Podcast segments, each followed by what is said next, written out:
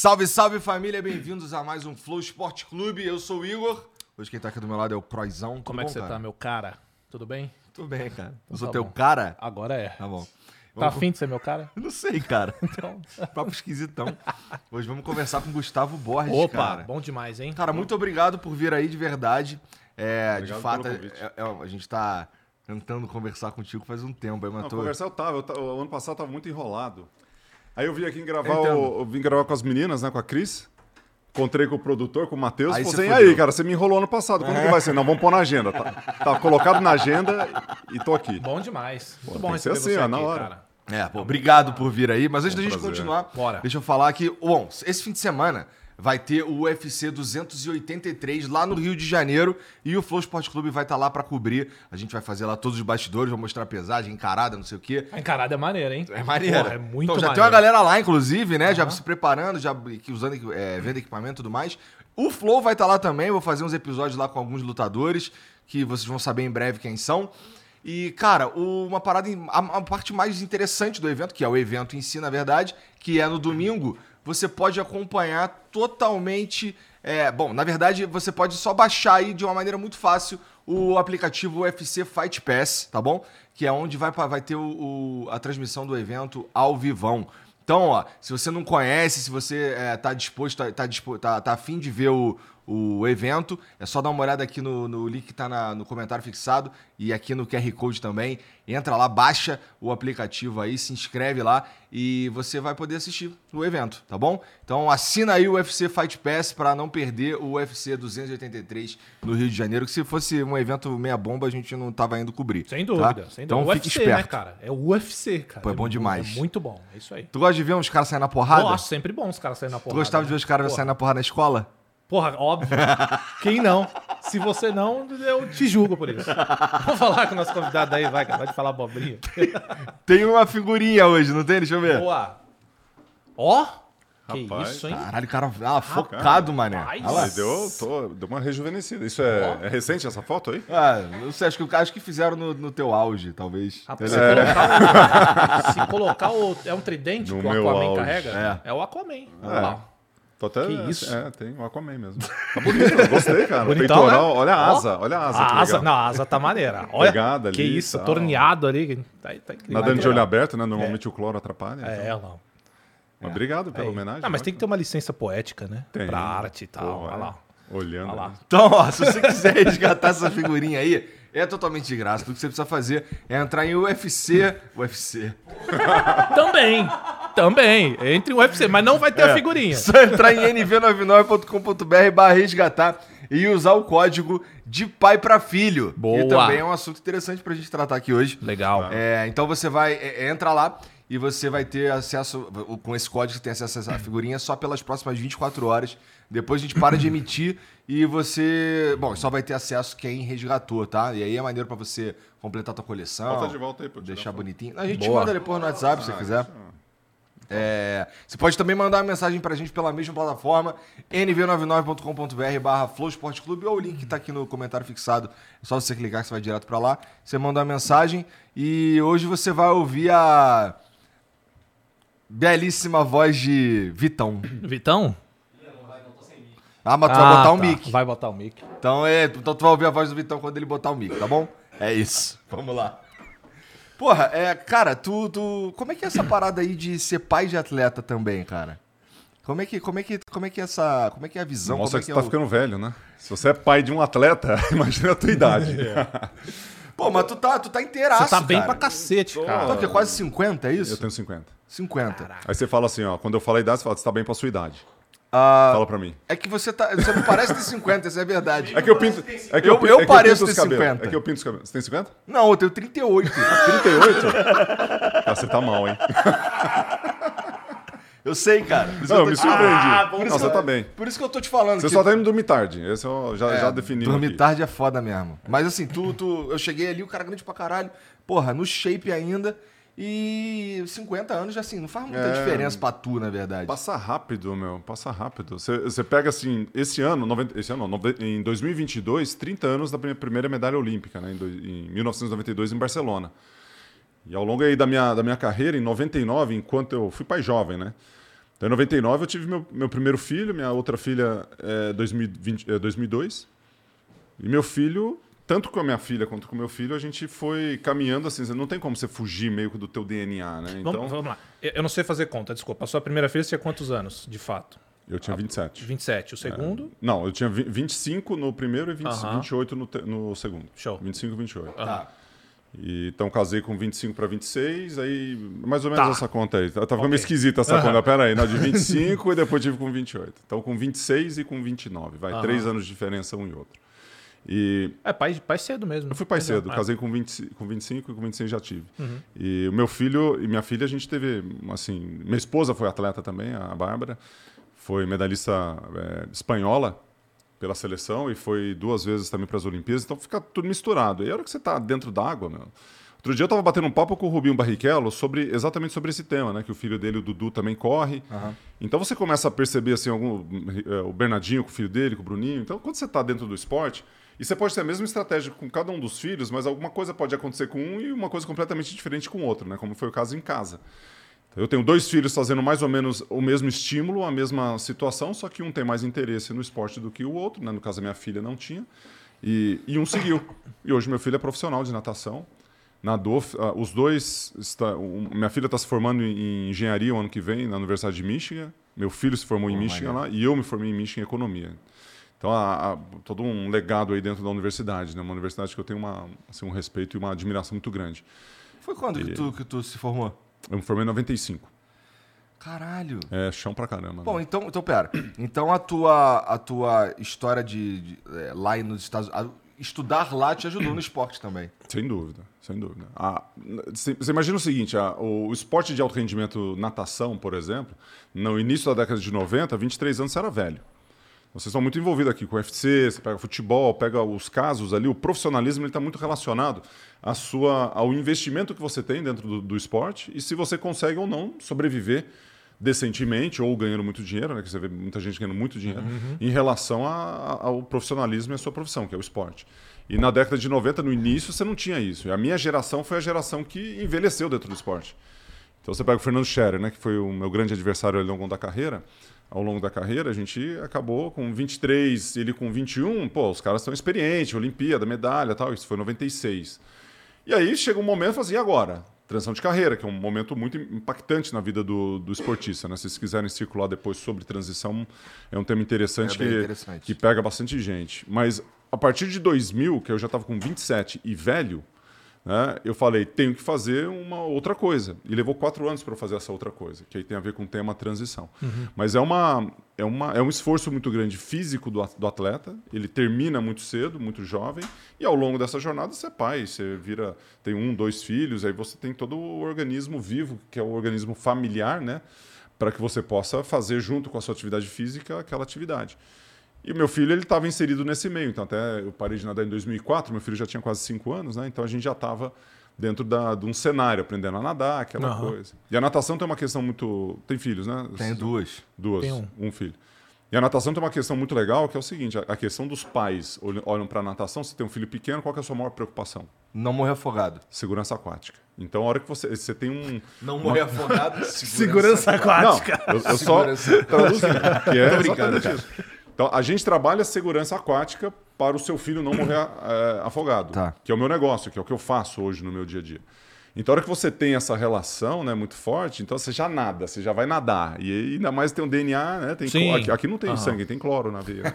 e aí você leva o molecada para para fazer a natação e um, um, dele, um dos rebentos ali seguiu, né? Que é o caso do Luiz Gustavo, que está lá em Minas hoje. Cara, isso, isso é muito legal, porque assim, é, por exemplo, você falou agora, seu filho agora é atleta profissional de natação. Mas a gente sabe que a natação. Eu não sei, eu quero te perguntar isso também, você pode me responder melhor. É, a natação, eu não sei se é, uma- é um, é um esporte tão popular entre os brasileiros, e aí é que eu quero te perguntar. Por, por exemplo, na sua família, o seu filho já tem uma grande inspiração, que é você, no caso. Para o moleque que não tem nenhum tipo de inspiração, como é que ele se descobre um nadador profissional? Porque nadar a gente vai lá, nada, então como é que, como é, que é isso? Como é que é esse processo de aprendizado? Como é que eu vou, putz, eu cross, putz, Como é que a gente forma como, é, atletas? como é que eu, como é que eu me formo um atleta? Como é que eu descubro que eu sou um bom nadador, que eu posso disputar, que eu posso me tornar um profissional na natação? Deixa eu ir um pouco além. Você tava, você, assim, um cara, uma pessoa que chega assim, pô, e olha pra você, você fala assim, caralho, esse maluco aí ou é jogador de vôlei, ou é nadador, ou é um bagulho assim. Tem uma história engraçada. É, mas assim, porra, É, depois tu me conta. Eu, não, eu não. Existe um, um- um biotipo que tem uma vantagem para natação. Então, assim, formar-se atleta tem a ver também com o corpo que você tem, eu imagino. Claro. Apesar de. de, de- bom, é, Rock Lee nos ensinou que o esforço ajuda bastante também, né? Bruno Fratos, ele tava falando isso. Baixinho, também. 1,85m, né? Ele até anda com um tênis um pouco mais alto pra ficar mais alto. Fala, não, eu sou mais alto do que, sou- do que eu sou. Até brinquei com ele outro dia. Pô, você tá alto, hein, cara? Não, mas olha meu tênis. Ai, caralho. Mas, Aquele Nike 12 mola. É, Ele isso é- sobe dois. mas eu vou, eu vou responder as duas contextualizando a história que eu ia contar, né? Tá. Que, que tem a ver com o seguinte. Eu tava no, no Viracopos, fazer um evento em Joinville com, com o Giovanni, do vôlei, né? E aí tá aí o Giovanni em pé, tomando um cafezinho, prestes a entrar no, no avião. Aí chega uma pessoa, vira para nós dois e fala assim: Cara, adoro vocês do vôlei, posso tirar uma foto? Eu falei: Por que não, né? Claro, né? Pô, eu o Giovanni é 1,96m, eu tenho 2,3m. Aí vem mais uma pessoa. Né? A hora que um vem, né? Você já dois caras grandes, né? esporte, não sei o que, começa a vir, né? Aí veio a segunda pessoa e falou o seguinte: Cara, medalhista de ouro, cara, adoro vocês. Posso tirar uma foto? Aí o Giovanni começou a ficar vermelho e eu assim, né? Tô lá, claro, né? Pode tirar. Fazer vez. o quê? Tô aqui pra isso, sou pago pra isso, né? Pô, jogava no meio de rede e tal. Aí veio a terceira pessoa, eu comecei a ficar um pouco incomodada, né? A hora que veio a terceira pessoa, falou assim: gente, eu adoro vocês, posso tirar uma foto? Eu falei: que posição que eu jogo? Ela falou: você é o Gustavo da natação, ele é o Giovanni do vôlei. Eu falei: fofa! Ih, rapaz! Você é fofa, tiro foto com ela, né? Com ele, com o Giovanni e tal. E aí tem, né?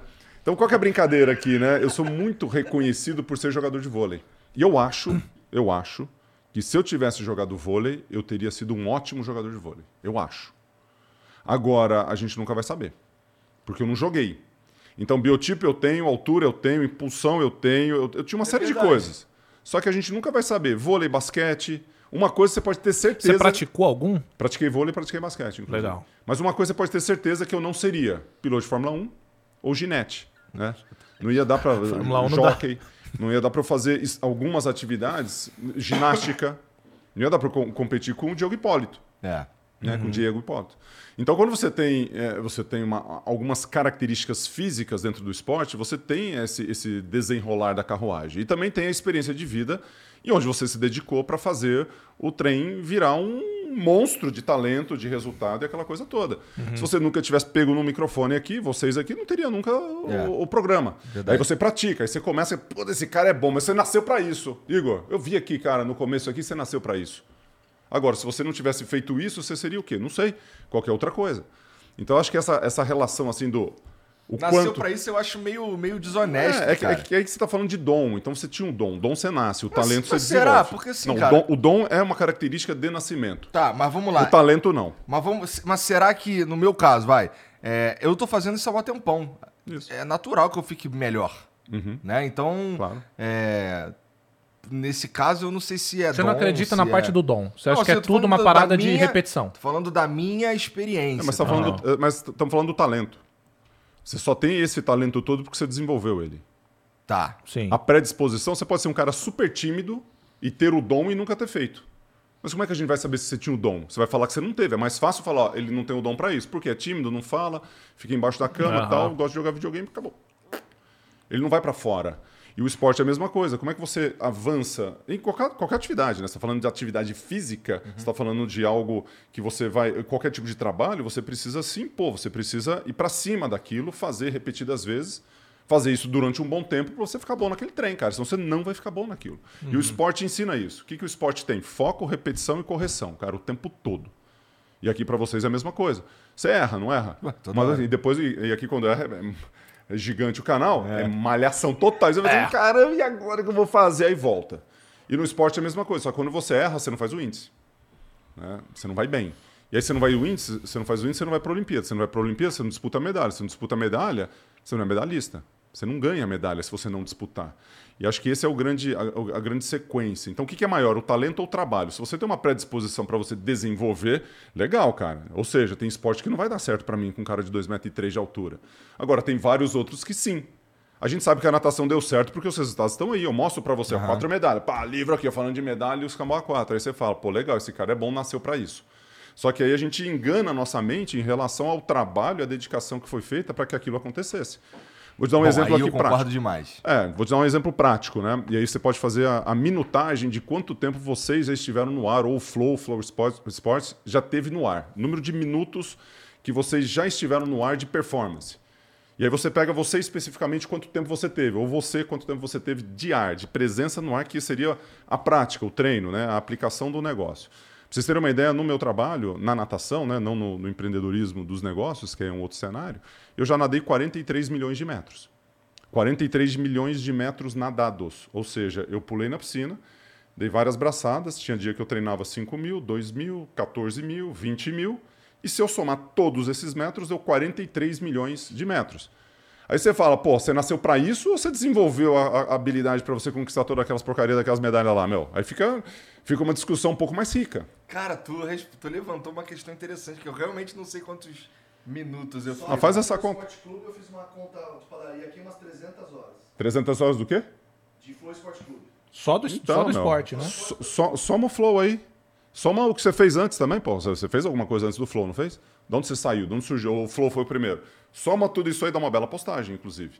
Cara, isso aqui, É, ó. se você for pegar desde o início, você pegou um microfone, colocou na sua frente e começou, aí, aí é muita coisa. Aí é muita coisa. Porque a turma vê o resultado final, né? É difícil. É até aquela, os clichêsão, né? Você se compara com o que o cara é hoje, não do que ele era 10 anos atrás. Tem todos aí uns clichês que você pode analisar, mas e eu gosto de clichê.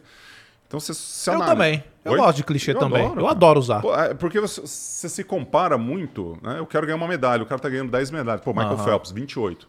Você imagina, se eu nadei 43 milhões, eu estimo que o Michael Phelps tenha nadado quatro vezes mais do que eu. Aham. Mais ou menos. Fica legal, né? Pô, quanto você nadou? 43. E o Michael Phelps? Cara, eu acho que uns 160 milhões. Você fala assim, caralho. 160 milhões. Aí, você já, aí você começa a pensar em milhão, você já começa a pôr cifrão também, né? Pô, se isso fosse um real, se isso fosse não sei o quê, você começa a fazer outro tipo de loucura de, de, de comparações. Aí você percebe o valor da dedicação do cara, né? Do que o atleta, do que a performance, do que o rendimento faz com que você se torne o grande campeão e aquele desenvolvimento de talento que você tem. Agora, o ponto da sua pergunta, ela vai além disso, né? Ela vai assim, das oportunidades que você tem ao longo da sua vida e a Inspirações, no e as caso. inspirações né? e, e mesmo de opo- oportunidades. né? Você fala de natação, você precisa de uma piscina, cara. Não é, não é fácil ter uma piscina. Aham. Então você começa a ter umas outras questões. E a mais importante que eu acho, para a gente não ter mais desenvolvimento no esporte no Brasil de qualquer outra coisa, vai além de infraestrutura e de oportunidade financeira, que também é um grande elemento, que isso acontece. A gente tem um país desigual. E a hora que você tem as desigualdades, você tem as diferenças e você tem as dificuldades. Mas a principal de todas, disparado, e a gente está aqui no Flow Sport eh, Club, a mais. A, a- o- já- vocês já estão querendo saber qual que é, né? Porque assim, é a maior de todas, na minha opinião. É o sedentarismo. O Brasil é o quinto maior país sedentário do mundo. Está no ranking o quinto maior país onde o sedentarismo está impregnado na nossa sociedade. Isso é dado do IBGE de Em números 2018. absolutos ou em porcentagem de população, sabe dizer? No ranking, porcentagem de população, claro. Tá. Bom, aí É, é, não pode ser em número absoluto. aí é mais sinistro. né? É, porque se você tem um país que é inativo, o pessoal não gosta de fazer atividade física por duas razões. Ou porque não gosta mesmo, não, tô, não gosto, não tô afim, ou porque não tem tempo, que é uma desculpa mais farrapada, né, pra você não fazer esporte. Não tem tempo. Então, você trabalha muito? Trabalha.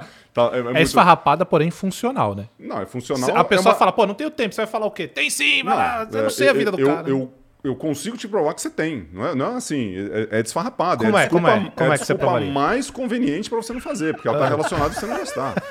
Não, é só você me dar sua agenda, eu vou, vou achar 10 coisas aí que você tá fazendo que pode ser, que pode ser envolvido. Não, eu tô, eu tô risada porque eu já ouvi muito isso do tempo. O tempo, É, todo o mundo diz do tempo. Essa é um desculpa- clichê, né? A Eu meto clichê. essa direto. Não, é, é- é- é um clichê, uma desculpa mais farrapada. Sabe, sabe o que, que eu, sabe o que, que eu vou fazer pra mudar esse cenário, assim?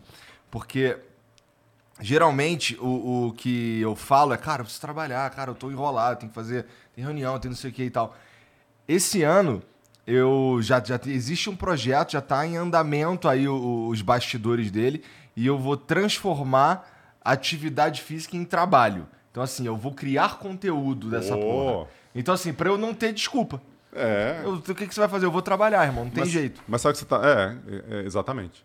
Vou fazer no trabalho. É. Aí você registra aquilo. É legal isso. É, pra mim é. Foi essa, porque eu, assim, eu, eu, eu não quero morrer. E eu sei que eu preciso fazer uma parada assim, entendeu? Eu também não. É, aqui, ó.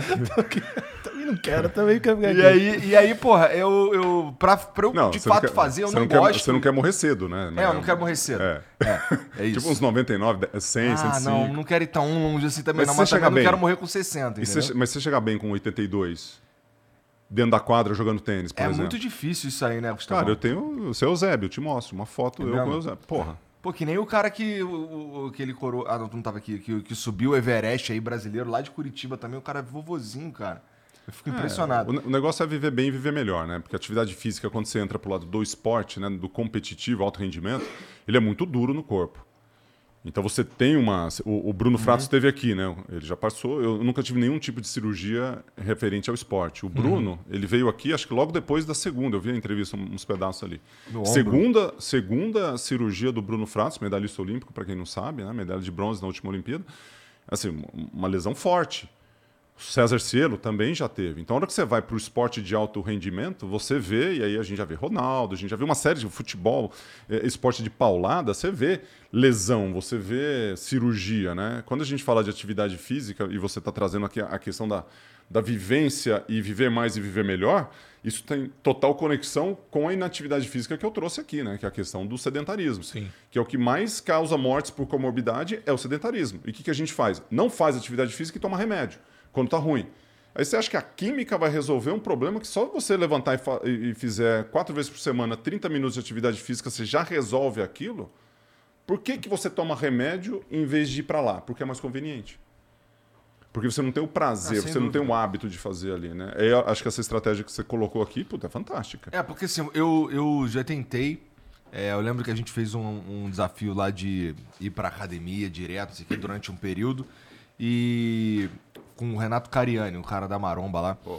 E ele falou, cara, você, você vai desenvolver o É do gosto. Paulo, o Paulo, com o Paulo Musi, o Renato? É, tem o Paulo É. Musi também, é, o Eles são sócios, não, não. Não, Cara, não, depende são- do negócio, porque eles têm um monte de... Cada um tem um Em alguma coisa eles devem ser sócios. É, né? depende da parada. E aí. Só que, cara, eu sentia. Os caras me zoavam porque eu chegava lá e tô lá fazendo bagulho e os caras. E aí, Igor, qual que é o objetivo? Eu, pô, meu irmão, meu objetivo é ir embora. Quero ir embora. eu não gosto, né? Eu não, me sinto, eu não sinto o prazer que, que os atletas sentem, sabe? Aí, aí, pô, ficou nessa, aí parei, aí depois fui mais uns dias, depois parei de novo, não sei o quê. E assim, é. Tudo é para mim acaba, é mais importante do que fazer um- uma atividade física. Então agora a minha estratégia foi, eu tenho a possibilidade, graças a Deus, de transformar isso em trabalho. Claro. Então agora eu transformei em trabalho e aí agora eu, tô fazendo duas coisas ao mesmo tempo, para mim é maravilhoso. É, quando você tá, tá na linha de, do prazer, né? Você tá. A gente, a gente tá falando assim, de algo que gera algum prazer momentâneo pra gente, né? Porque quando você come, você se sente bem. Porque é gostoso, pô, sente na boca, toma um vinho, adoro vinho, né? Então quando eu tomo vinho, cara, eu fico em êxtase, porque eu gosto do, do sentimento, eu gosto da- dos sabores e tudo mais. E a hora que você vai pra atividade física, se você não acostumou, não tem o hábito de, de fazer, ela pode ser um fardo. Ela pode ser um negócio assim, você fica com dor. Você, fica lá, e, musculação, fala, putz, puxa peso, meu. Aí tem que andar, fica suado, aí não sabe onde pôr a camisa, não está acostumado com aquele negócio, né? A gente está acostumado com outras coisas. Mas você imagina o seguinte: você tem hábitos que você gosta de fazer e você faz. Porque você se acostumou a fazer com aquilo, a fazer aquilo. Agora, se você joga outro tipo de hábito, aí você tem que fazer outros tipos de gatilho. Porque aquilo, se te der algum tipo de prazer, se você vê resultado, que é você vai para academia para resolver um problema de saúde, só que você faz um dia, você não vai ver resultado nenhum, acabou. Aí você olha no espelho e fica, ah, tô gordo igual, eu tô fora de forma igual, pô, meu, meu barriga tanquinho aqui não tá nem aparecendo, e você quer isso. Aí você desanima. Né? Então tem uma frase que eu gosto muito, é assim, não tem como você se iludir e ter sucesso ao mesmo tempo. E essa frase é do Jeb Blunt, e ele é um vendedor, o cara que trabalhava com vendas. Isso serve para vendas e serve para nossa vida, serve para as coisas. Né? Se você sabe que a atividade física vai fazer você viver mais e viver melhor, e não tem nenhuma outra coisa que vai fazer tão bem para você quanto isso, por que, que você não faz? A gente não é mais criança. É. A gente é adulto. Se a gente tem essa consciência, a gente tem que criar uma estratégia, e essa estratégia que eu mencionei aqui é uma estratégia boa, cara, você vai lá e você faz. Pode ser qualquer outra estratégia. Pô, se eu for para academia e fizer isso, eu vou ter direito a comer um docinho. E se eu não for, eu não tenho aquele docinho que eu tanto admiro, que eu tanto gosto. Porque a disciplina para fazer a comida de chocolate todo dia, para um chocólatra, ele é ó, ó, É verdade. espetacular. Agora, a disciplina para ir para academia, não, porque eu não estou acostumado. É, isso é uma coisa também que entra. Quais são as três palavras que você utilizou? Foco, repetição Na questão da sequência, É, foco, corre- correção, repetição. E repetição. Isso pode ser aplicado também nisso que a gente está falando, Pode, né? de desenvolver. Por exemplo, você Ah. agora, você, falou que você não sente prazer né? em estar lá na academia, em fazer. Isso é uma coisa que você vai evoluindo. Por exemplo, não é fácil você chegar na academia e aprender a fazer os movimentos de lá. Quando você aprende a fazer os movimentos, tanto da natação quanto no treinamento de futebol, o movimento ele passa a ser um pouco mais tranquilo. É a parada de repetição. Aí deixa de ser aquele fardo que às vezes acaba sendo. Isso não é só na, na academia, né? Pode ser É. num treinamento de natação. A gente vai aprendendo a, a deixar menos difícil a parada. Isso, vem com essas Isso, três isso. palavras que você E, e às vezes a gente quer fazer assim, fazer alguma coisa muito agressiva. Isso serve como disciplina e como hábito de qualquer coisa, né? Então, por exemplo, você quer parar de fumar e de repente você fala assim, cara, eu não fumo mais, parei de fumar, alguém te oferece cigarro, você fala assim, não, eu tô parando, tô tentando parar, você começa a dar um monte de desculpinha e você não consegue. Sim. Porque você não muda o ambiente, você não muda a sua identidade daquilo que você quer. Aí, e tem ótimos livros para isso, né? Se, quem gosta da questão de hábitos, tem Hábitos Atômicos, tem é, o Charles Duhigg, O Poder do Hábito, são livros fantásticos que te ensinam até como um método de como fazer isso, que é, que é muito legal. E aí eu gosto do Hábitos Atômicos porque o, o James Clear ele fala o seguinte, se você quer criar um hábito, não existe nada, nada, nenhum tipo de hábito que você não consiga criar com dois minutos. Com dois minutos. Por que, por que dois minutos? Porque é um início. Porque muitas vezes a turma fala assim, pô, sabe assim, chega o primeiro de ano, né? Agora vai. Opa, agora vai. É 15 quilos para perder, é parar de fumar, é ganhar mais dinheiro, é fazer não sei o quê. A gente começa um monte de realização. Cara, pá, cara por que a gente tem que esperar primeiro de janeiro? E a gente tá em outubro ainda? Não, o ano que vem, né? Você escuta muito isso. E o atleta não existe o ano que vem, o atleta existe o hoje.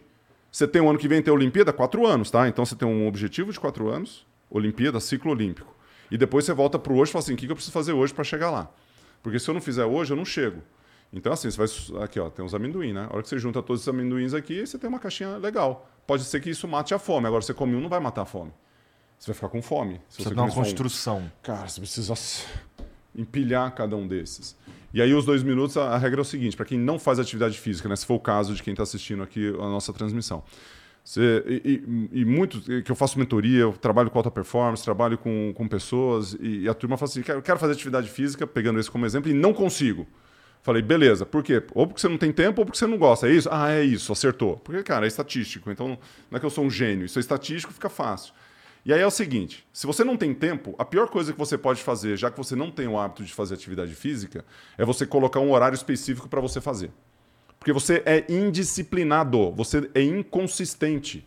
Se você é indisciplinado, se você é inconsistente, colocar horário para fazer uma coisa que você não gosta ou não quer, não vai rolar. E isso não só pra isso, pra tudo, Pra né? qualquer coisa. A palavra disciplina é muito forte mesmo. Isso. Aham. Aí qual que é a dica? Dica prática para quem está assistindo aqui e para vocês que estão aqui para iniciar. É assim, em vez de 7 horas da noite, porque aí sabe o que vai acontecer? Você vai um puta pau aqui, como é que é o star- startupeiro? É. Vai dar um puta pau, cara. E você vai ter que ficar aqui porque a empresa depende de você. Aí você vai ter que trabalhar, aí você vai até as três da manhã. Pô, resolvi o problema da empresa. Aí você fica satisfeito porque você trabalhou pra caramba. Foi assim? Aí você sai daqui, haha, resolvi o problema. Aí você dorme. Aí que hora você acorda? Meio-dia e 15. Putz, grilo, e agora? Perdi o horário, eu treinava às 8 da manhã, agora eu não consigo. Ou eu treino às 7 da noite e eu tava trabalhando, mas o trabalho me Sim. chamou. Então é assim, quando você chega em casa, ou assim que acordar, são estratégias melhores do que você ter, você ter um horário fixo, para quem é indisciplinado. Então, assim, todo dia você chega em casa? Na maior parte das vezes, sim. Todo dia você acorda em casa, a não ser que esteja viajando. E quando você estiver viajando, é o seguinte: quando eu chego no hotel, eu faço. Quando eu chego em casa, eu faço. Quando eu acordo no hotel ou quando eu acordo em casa, eu faço alguma coisa. E aí, a hora que você começa a ter esses blocos de tempo assim já definido para uma coisa que é importante para a sua saúde, facilita um pouco a organização do modelo mental, né? De transformar Claro, isso em relação ao claro. resultado. Não, e aqui, que deixar claro pra galera aí, a gente não tá falando pra você fazer e correr 50 mil metros todos os Não, dias. A gente tá é. falando de uma caminhada. Lembra dos dois minutos? Inicialmente. Lembra dos dois Isso, minutos? é. Então, voltando aos dois minutos. Você chega em Perfeito. casa, coloca roupa de, de atividade física, vai pra rua, dá 10 pulinhos e volta Boa, pra dentro. isso, Acabou. Exato, claro, claro. Pô, mas legal. isso aí já serviu já. Porque se todo dia você fizer isso, eh, sabe aquele negócio de jaque? Colocou roupa, foi pra rua, já que eu vim aqui, vou dar 10 pulinhos, coisa mais ridícula. Vou dar três voltas no quarteirão, pá, pá, pá e volta. Aí deu 15, entendeu? Aí você começa e cria gosto pela coisa. Pô, Sim. fiquei suado, senti bem. E você tá melhorou construindo a a- vida a sexual, disciplina, melhorou né? a outras coisas ali, cara. Então, Sim. E, E você está construindo a, ah, você está fazendo a construção que você falou, né? da disciplina, do exercício que você vai construindo também. Ô, ô, Gustavo, é, eu quero falar sobre uns projetos que você tem que são bem legais também. Mas eu, você mencionou o Michael Phelps. E assim, a gente falou de inspirações, né? Você é inspiração para muitos jovens que hoje querem ser profissional de natação. Já inspirou muita gente, deve continuar inspirando. Eu quero saber para você, assim, por exemplo, falando especificamente do Michael Phelps, se você quiser citar outro nadador que também seja super campeão e tão grande quanto, é, o que, que significa não só o Michael Phelps, mas e também em cima disso, o que significa ele e quais outros nadadores que você coloca em house que pode ter te influenciado, que pode ter te inspirado também, muita gente. ou você é um, ah, falando de natação, tá? Pode, ah, enfim, a gente tem também, né? Você é da natação, mas você deve ter vários outros ídolos em outros esportes que você trouxe pra natação. Mas o que, que significa o Michael Phelps pra você? E se você quiser citar outro grande nadador aí, profissional. então vocês querem polêmica, né? também, Porque, assim, melhor ainda. Michael. Phelps é o maior atleta de todos os tempos, de qualquer esporte, e não há discussão Ô, em relação a isso. Caraca, isso é polêmico. isso é muito polêmico. É Não há discussão, cara. Então vai. Vou def- Quer que eu faça a defesa? ou- qual que Eu não vou discutir com o profissional Não, de não, natação. fala, não, Não, peraí, peraí. Você tá só falando não de todos os esportes de Não. todos os tempos. E, e num Ah, mundo que existe não, Ronaldo, Pelé, Sim, Tiger Woods, Michael Tiger Jordan. Woods, exatamente. Tudo Dio- bem. Dióclis. Tudo bem. Entendeu? Não, mas, E por, favor. Quê? Por que que tu De considera certo. o maior de Eu todos? joguei Dióclis, vocês nem Eu não sei quem nada. é Dióclis. pô. Então, mas é o cara que mais ganhou grana de toda, toda a história do mundo. Mais que o Tiger? Mais, mais que o Michael Jordan, que ganhou mais que o Tiger. Eu não sei quem é o Dióclis. Que, que, Também quem, não. Depois, eu- quem depois que é? eu conto pra vocês Tá. quem é. Eu acho, porque- na hora que você falou Dióclis, eu achei que você tinha chamado ele de idiota. Aí eu falei, Eu acho que caralho, ao tá vivo? isso aí, cara. Não, não tô não. Pegadinha do malandro? tu manja isso aí, ô Panqueque? Depois eu conto a história. Ah, isso deve ser coisa de nadador profissional. Que a Vamos gente falar não da era moderna do esporte, que é mais fácil, então. Michael Phelps é o seguinte. Você imagina o Usain Bolt Tá. correndo os 100 rasos, os 200, os 400, os 800 e fazendo um salto com vara. E ganhando tudo. Esse é o Michael. Esse é o Michael Phelps. Ele disputou tudo que tinha pra disputar. Cara, ele ganhou 100 borboleta, que é uma prova de velocista. Ele ganhou 4 por 400 medley, que é uma prova de fundista. Ele ganhou provas no nado borboleta, medley e no nado livre. E assim, múltiplas e múltiplas vezes. São 28 medalhas. Lógico que a natação tem essa, essa característica, né? No futebol você tem uma vez só que você é campeão ali, a cada quatro anos, em Copa do Mundo, aquela coisa toda. O tênis tem uma característica, né? Aí você fala, pô, o Nadal tem 22 títulos. Por que, que o Nadal não é? Pô, todo dia, todo ano, ele tem quatro para disputar. Ah, mas tem o Federer e tem o Djokovic que estão sempre na cola ali, né? Essa geração foi foda. Então tem isso. Mas é, tô trazendo, puxando a sardinha, né? Lógico que é uma, uma, uma questão assim que, é, que é, pode ser discutida e posso, pode derrubar essa minha tese, mas como eu sou da água, eu defendo essa, Claro, essa claro. tese. 23 medalhas de ouro das 28 que ele ganhou. Ou seja, o cara não sabe perder. Ele não consegue entrar numa piscina e perder, mesmo que ele tente, né? Teve uma das provas do Michael Phelps que ele nadou que o óculos caiu. Você imagina, como, eh, quando você nada, pra quem não nada, você até olha assim um cara nadando e fala assim, pô, e se o óculos caísse? Isso nunca passou pela cabeça? Ou a Sim. sunga não tá desamarrada? Tipo, se cara, a sunga é- tivesse desamarrada... A da sunga eu confesso que já é? pensei Mas todo muitas mundo vezes. já. é. Como é que esse cara, como é que esse cara o mergulha e não, e não cai, cai. esses óculos na É, cara então, dele? Então, sei. é isso. Aí a posição da cabeça e tal. E no Michael Phelps, eu já- nadei uma- uma- quando era moleque, com 12 anos de idade, caiu minha sunga. Nossa, foi um trauma. Imagino que. Esquecer, esquecer de amarrar. Não, 14 eu tinha. Esqueci de amarrar, cara. Você tá nadando assim, aí você puxa a sunga assim, levanta. Não, não parei. E aí não classifiquei também, né? você imagina, eu tô tentando segurar a sunga e dar minhas braçadas, né? Fala, ah, Sabe, com uma mão assim? puxa. Nada é, pelado, é, pô. na- Nada, é, então. É bom pra que- fora. É bom que já diminuiu E na atrito, virada, pô. na virada.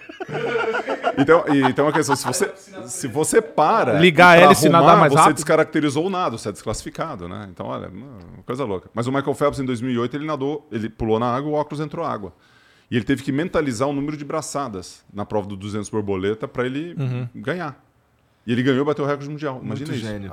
É, é louco. Então, assim, tem várias características, é lógico que tem Usain Bolt, Federer, eu adoro E o os Phelps, ele tenistas. também foi, assim, ele foi Mas- agraciado por Deus. Ele nasceu pra Ele nasceu pra isso. Ele nasceu. O corpinho Não, dele tem, é a é exceção. pra isso. Tem algumas exceções sobre o que a gente falou aqui. Ele nasceu pra nadar, meu. O Ele corpinho nasceu- dele é o do Aquaman, pô. Eu vi uns caras fazendo uns estudos e tal do, do- da anatomia dele. E, porra, os braços, até a membrana entre os dedos é, é sinistra do cara, pô. Que loucura, Não tem pô. membrana nos dedos. Que a membrana. Nem o pé de pato que é embutido ali. O pé de pato invisível. Nossa. O cara é um mutante, né? O cara é mutante, o cara é O. Michael, Não, Phelps, mas- o Michael Phelps tem uma outra característica, é parecido com o Nadal até a história, assim, alguma, alguma coisa, né? Que o Nadal ele jogou com o Tony durante muitos anos, né? O, o tio dele lá foi o treinador. Uhum. E o Michael Phelps ele teve um treinador na vida dele. Um só, ao longo da história inteira. É muito, é muito difícil isso Cara, acontecer. explica Que pra- era o Bob Bowman, né? Explica pra mim, pra galera, o que, que de fato o treinador faz com o, nada, com o nadador. O que, que ele explica, o que, que ele ensina. Qual que é os direcionamentos que ele dá pro nadador? Cara, você imagina, é, a palavra coach vem dos treinadores de, de esporte, né? Então Tá. você tem o coach, é o cara que te mentora, o cara que te auxilia, ele é psicólogo, ele treina o seu importante. modelo mental e ele conhece tudo de treinamento. Então o atleta, quando ele é muito jovem, ele não tem noção de treinamento. Ele não tem noção de força mental. Ele- ele- é, você é jovem, você não tem o discernimento das coisas, você está sendo preparado para a vida. Então, assim, com 38 anos, não sei quantos anos você tem aí. 32. 32, pega vocês com 18. Né? Outra cabeça. Não tem como você ser, com 18 anos, ter uma maturidade, mesmo que você seja uma pessoa muito desenvolvida, muito madura e tudo mais, falta conhecimento, falta bagagem. Né? Os anos vão trazer essa bagagem. E, e não tem a mínima condição de nenhum tipo de trabalho, nenhum esporte. Aí vocês podem falar aí, ou até refletir sobre os mentores de vida que vocês tiveram ao longo da vida. Sabe aquele cara, pô, isso aqui me ajudou, aquela frase daquele cara, ou esse livro que eu li, esse audiobook que eu escutei, ou um cara que estava do teu lado te elevou, que fez com que você chegasse onde você chegou. né? E se você tem isso dentro do esporte, é o cara que está falando para você todo treino para você esticar e, e finalizar a sua abraçada. Todo treino. Não é uma vez, não é duas por mês, é todo dia. Fica duas horas na sua orelha falando isso aqui, ó, estica aqui, vem para cá, vem para cá, puxa aqui, acelera, vai mais devagar, vai mais depressa, tal. Então esse cara, o treinador, ele tem uma uma uma razão de existir e uma finalidade ou um papel que é crucial. né? Ele é menos valorizado que o atleta que, que, consegue, que consegue o resultado, porque você vai para o pódio, você escuta o hino, você leva a medalha para casa.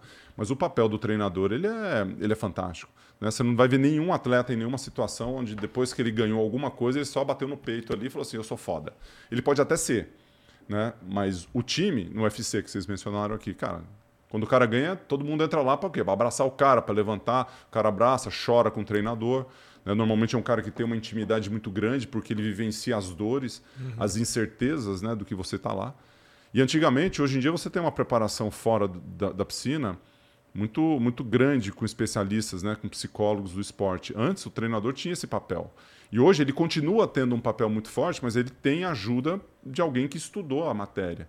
Antes, os treinadores tinham que ter algum tipo de, de psicologia envolvida ali para eles poderem ajudar o atleta. Tu, Senão, tu cara, desempenhou esse papel? de, Coach. de coach na água, É, no tre- na não, água. treinador não. Mas como mentoria de negócio, de trabalho, Aí assim, isso sim. sim, é, que é um, um pouco do papel que eu tenho hoje dentro Eu do sei. meu trabalho. Tanto desenvolvimento no- na, na minha própria empresa, como para outras pessoas.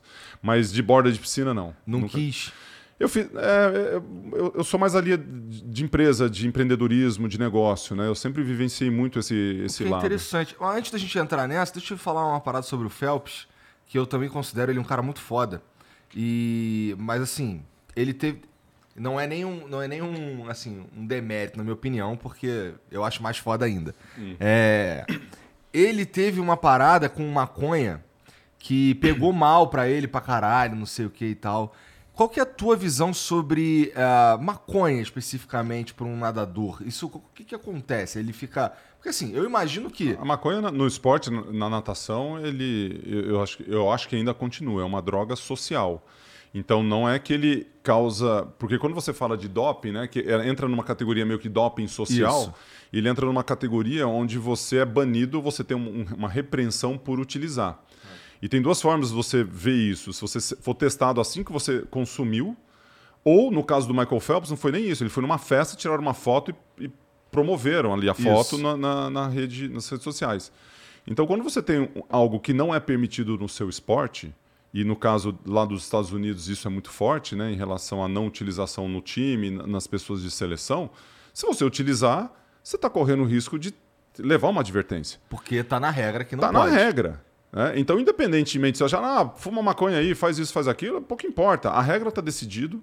É assim, não tem ganho, não tem ganho de performance a maconha, tá mais do que comprovado, mas é uma droga que não pode ser utilizada. Agora você vê no estado norte-americano, no estado dos Estados Unidos hoje, dos 51 estados, 35 já você já pode ir na rua e comprar ali. Já tem loja que você vai lá e compra. Oi?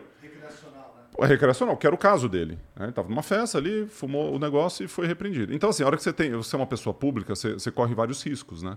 E no caso do Michael Phelps, ele teve vários ups and downs ali, né? Altos e baixos na carreira dele.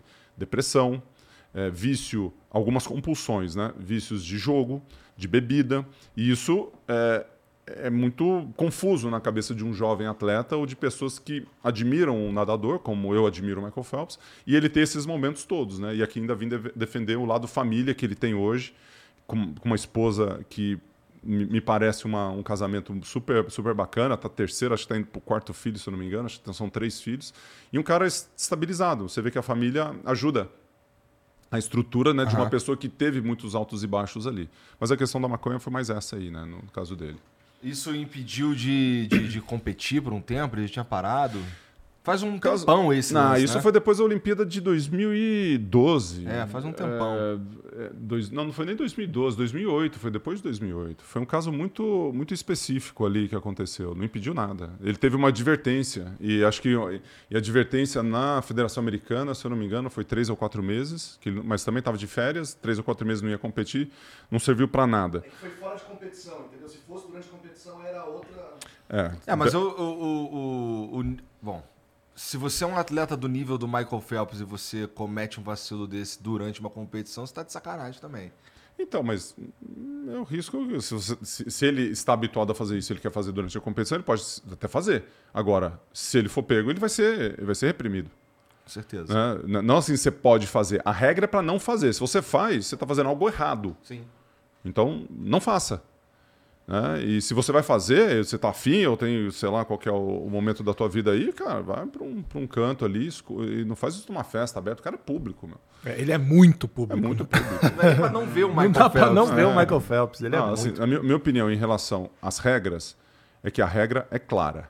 Se pode, pode. Se não pode, não pode. É uma boa regra? Essa da maconha? Não, em geral. É uma boa regra, porque como é que você vai, você vai é, falar que você pode só um pouquinho de testosterona ou de GH? Como, como é que você. com doping ou é, com regras, tem que ser muito claro o que está rolando. Então, assim, não pode maconha. Cara, não fuma maconha, pelo amor de Deus. Chega, pronto. Não pode é, doping, não pode é, essas substâncias. Se não pode, não pode. Agora, você, é, e é muito curioso para o atleta, né, principalmente hoje em dia, na minha, na minha geração, você via muito assim: o cara foi pego com não sei qual substância. Um russo, por exemplo. Aí o cara fala assim: pô, mas essa substância não está no doping. Putz, é mesmo. Devolve a medalha pro cara, a partir de agora isso é doping. Por quê? Porque ele tem toda a relação. O antidoping está muito mais à frente do que, do que o doping em si. Né? Então você tem uma, uma, uma característica ali muito, muito específica. Tem coisas sociais, por exemplo, eles podiam dizer que bebida é ilegal também. Bebida alcoólica. Podia falar qualquer coisa. Agora, se tem a regra, segue, meu. Segue. E se você é pego, se você tomar uma- uma- um remédio, qualquer tipo de remédio, tem uma, tem uma lista gigantesca do que você pode ou não pode tomar. Então, assim, de quem que é a, a responsabilidade de coisas que entram no seu corpo? É do atleta. Das ações do atleta, de quem que é a responsabilidade? É dele. Então, assim, um treinador veio, ou algum dirigente, ou empresário falou assim: toma isso aqui. Ele toma, ah, não sabia o que era. Cara, a responsabilidade é sua. Diferente do crime comum, do, do, do, da- do- do crime que a gente. que acontece no nosso dia a dia, né? O cara assalta, fala, beleza, então prova que eu assaltei. A minha defesa vai falar, "En- enquanto ninguém provar, eu não sou culpado. Você pode até estar me processando. No, no, no doping é o contrário. Encontra a substância dentro do corpo, você tem que provar que você não fez, mas a substância está lá. E aí? De onde veio isso? Como é que chegou no seu corpo? né? então é um, é, um, é um tema muito denso, é muito, muito complicado ali e, e- os atletas eles têm que se preocupar. Uma, uma pílula, uma, uma, uma aspirina, não aspirina não, mas um, um- alguma coisa de remédio que você toma pode ter um- algum elemento que seja doping. Se você tomar isso durante a competição ou em momentos assim, você pode ser pego no antidoping. Aí você tem que provar. Provar que você estava doente, provar que você tinha isso, que tinha aquilo, e vai todo mundo olhar para você e falar, aham, aham. Não é assim? E tá certo. É, é a regra. É o previsto. É assim Eu- que funciona. Pois é. Ô, Gustavo, por falar em. Só, só um pitaquinho aqui. Você falou de afirmações polêmicas. O Bruno Fratos esteve aqui no nosso programa e ele falou que, na opinião dele, a Ana Marcela Cunha é a maior nadadora de todos os tempos do Brasil. Você concorda? Brasil? É, você concorda com ele? Ah, do Brasil. nada- é, você está colocando águas abertas junto com piscina. É que são duas modalidades muito diferentes, né? É, É, é- é que é uma modalidade diferente. Se você falar assim, bom, vamos colocar águas abertas e vamos colocar piscina junto, realmente, o- o- é, como campeã olímpica, né? O César Cielo também foi campeão olímpico, tem três medalhas, o César. Então ele tem, ele tem uma presença muito grande, né? É, medalhas em mundiais, recordes mundiais que ainda estão em, em vigente. Então é uma disputa boa, né? Entre os dois ali. Acho que a medalha, a medalha de ouro olímpica ela traz uma, uma um salto ali significativo. Ah, um peso. é, É uma medalha de ouro olímpica, é uma medalha de ouro olímpica. se você pegar, é, é, no caso da Marcela e do César, certamente é, não é só assim o pico de performance, ganhou uma medalha olímpica do nada, né? Tipo, treinou quatro anos, ganhou. Tem muitos atletas que você tem esse, você vê esse pico, né? Teve um pico, ganhou e depois não fez mais muita coisa antes nem muita coisa depois. E não é o caso, né? A Marcela ganha tudo há muitos anos, né? Ela devia ter no Rio de Janeiro, o pódio ideal seria ela e a Poliana junto ali. Esse seria o pódio ideal. Ela merecia aquela medalha já lá na. A Poliana mereceu muito, né? O bronze. Mas ela merecia estar naquele, naquele, naquele pódio já, já no Brasil, né? Ela ganhava, ganha tudo, né? É, e, o- e o peso da medalha olímpica é no futebol também, cara. O Neymar, É. ele não ganhou uma Copa, mas qual foi o outro evento importante com a camisa da seleção que ele ganhou? A medalha olímpica.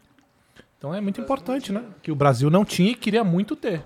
Então a medalha olímpica ela é muito forte em todas as, as modalidades, Todas as incluindo o futebol. certeza, com Incluindo o certeza. futebol. Depois da Copa é a olímpica, cara. É o que é o mais importante para a seleção brasileira mesmo. O... Quer falar? Não, eu ia, eu ia falar, queria que você falasse um pouco sobre a tua a escola de, de natação, porque eu te falei, o Jean não tá aqui, eu queria que ele contasse essa É, história. ele contou para mim. É, Legal. Mas ele, ele tem uma história, ele é lá de Curitiba. Uhum. E ele conta, assim, com muito carinho uma história é, que ele fazia natação na escola lá do Gustavo Borges e teve um momento da, da vida dele que a família dele parou de conseguir pagar, sabe? Ficaram duros, ficaram no sufoco, não sei o quê. Aí quando eles foram lá pra conversar, pra tirar ele da escola, que não dava mais pra pagar, não sei o que e tal, é, os caras falaram, não, é, faz parte da nossa filosofia. É, continua trazendo ele aí, não sei o que, quando vamos ver se, se a situação melhora, não sei o que. E ele continuou nadando lá mais um tempo até Muito conseguir legal. voltar a, a, a pagar a parada. E, pô, e assim, nesse E sentido. Ele disse, antes de você continuar, que falaram pra ele o seguinte: esse é o método Gustavo Borges. É a filosofia, Gustavo. Foi o que falaram. Uhum. E era uma academia nossa, unidade própria, ou acho era uma sim, licenciada? Eu acho que sim. Eu acho que era de você. É porque são vários licenciados ali na região, são seis licenciados que estão ali junto com a gente. Mas legal essa história.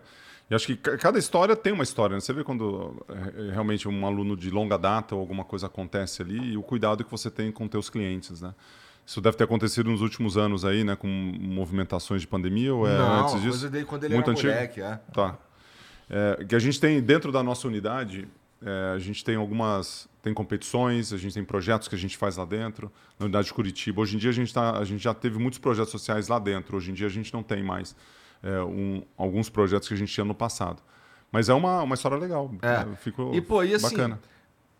tu fez parte do teu processo de transição. A escola de natação fez parte do, do que você planejava fazer depois que você parasse de nadar. O que essa transição tua aí de atleta para ex-atleta, Uhum. que você estava falando um pouco antes, é, o que que fazia parte desse plano inicial? Chegar onde você está hoje já era um plano quando você tinha 27, 28 anos? Cara, não sabia a mínima, não tinha a mínima ideia do que, que ia acontecer quando eu tinha essa idade. É. É, eu era atleta, atletão. Eu sempre tive um foco e sempre tive uma, uma visibilidade assim que eu gostaria de empreender, de fazer negócio, né? Então, dentro de casa meu pai é um, um empreendedor assim, nato. Nasceu para Nasceu pra isso. Nasceu para isso. E ele, lá na cidade de Tuverava, empreendia, é fazenda, é revenda de carro, é um negócio aqui. Então eu, eu vivenciei muito isso durante a minha infância.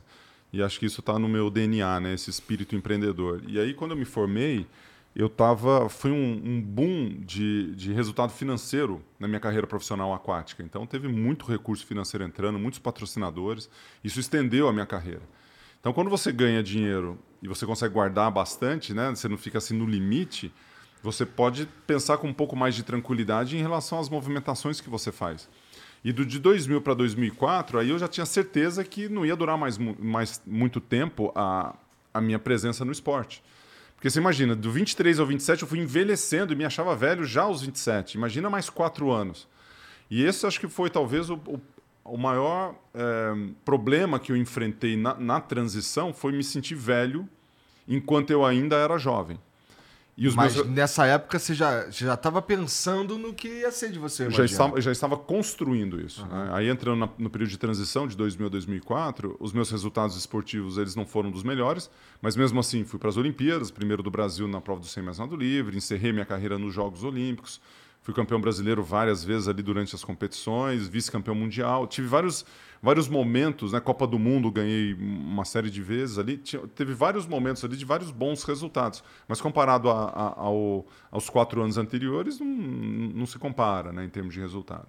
Mas a transição, eu tomei a decisão de fazer o esporte e fazer a, é, a transição para o empreendedorismo simultaneamente. E esse é um risco que eu corri. Por que risco? Porque isso afeta o esporte.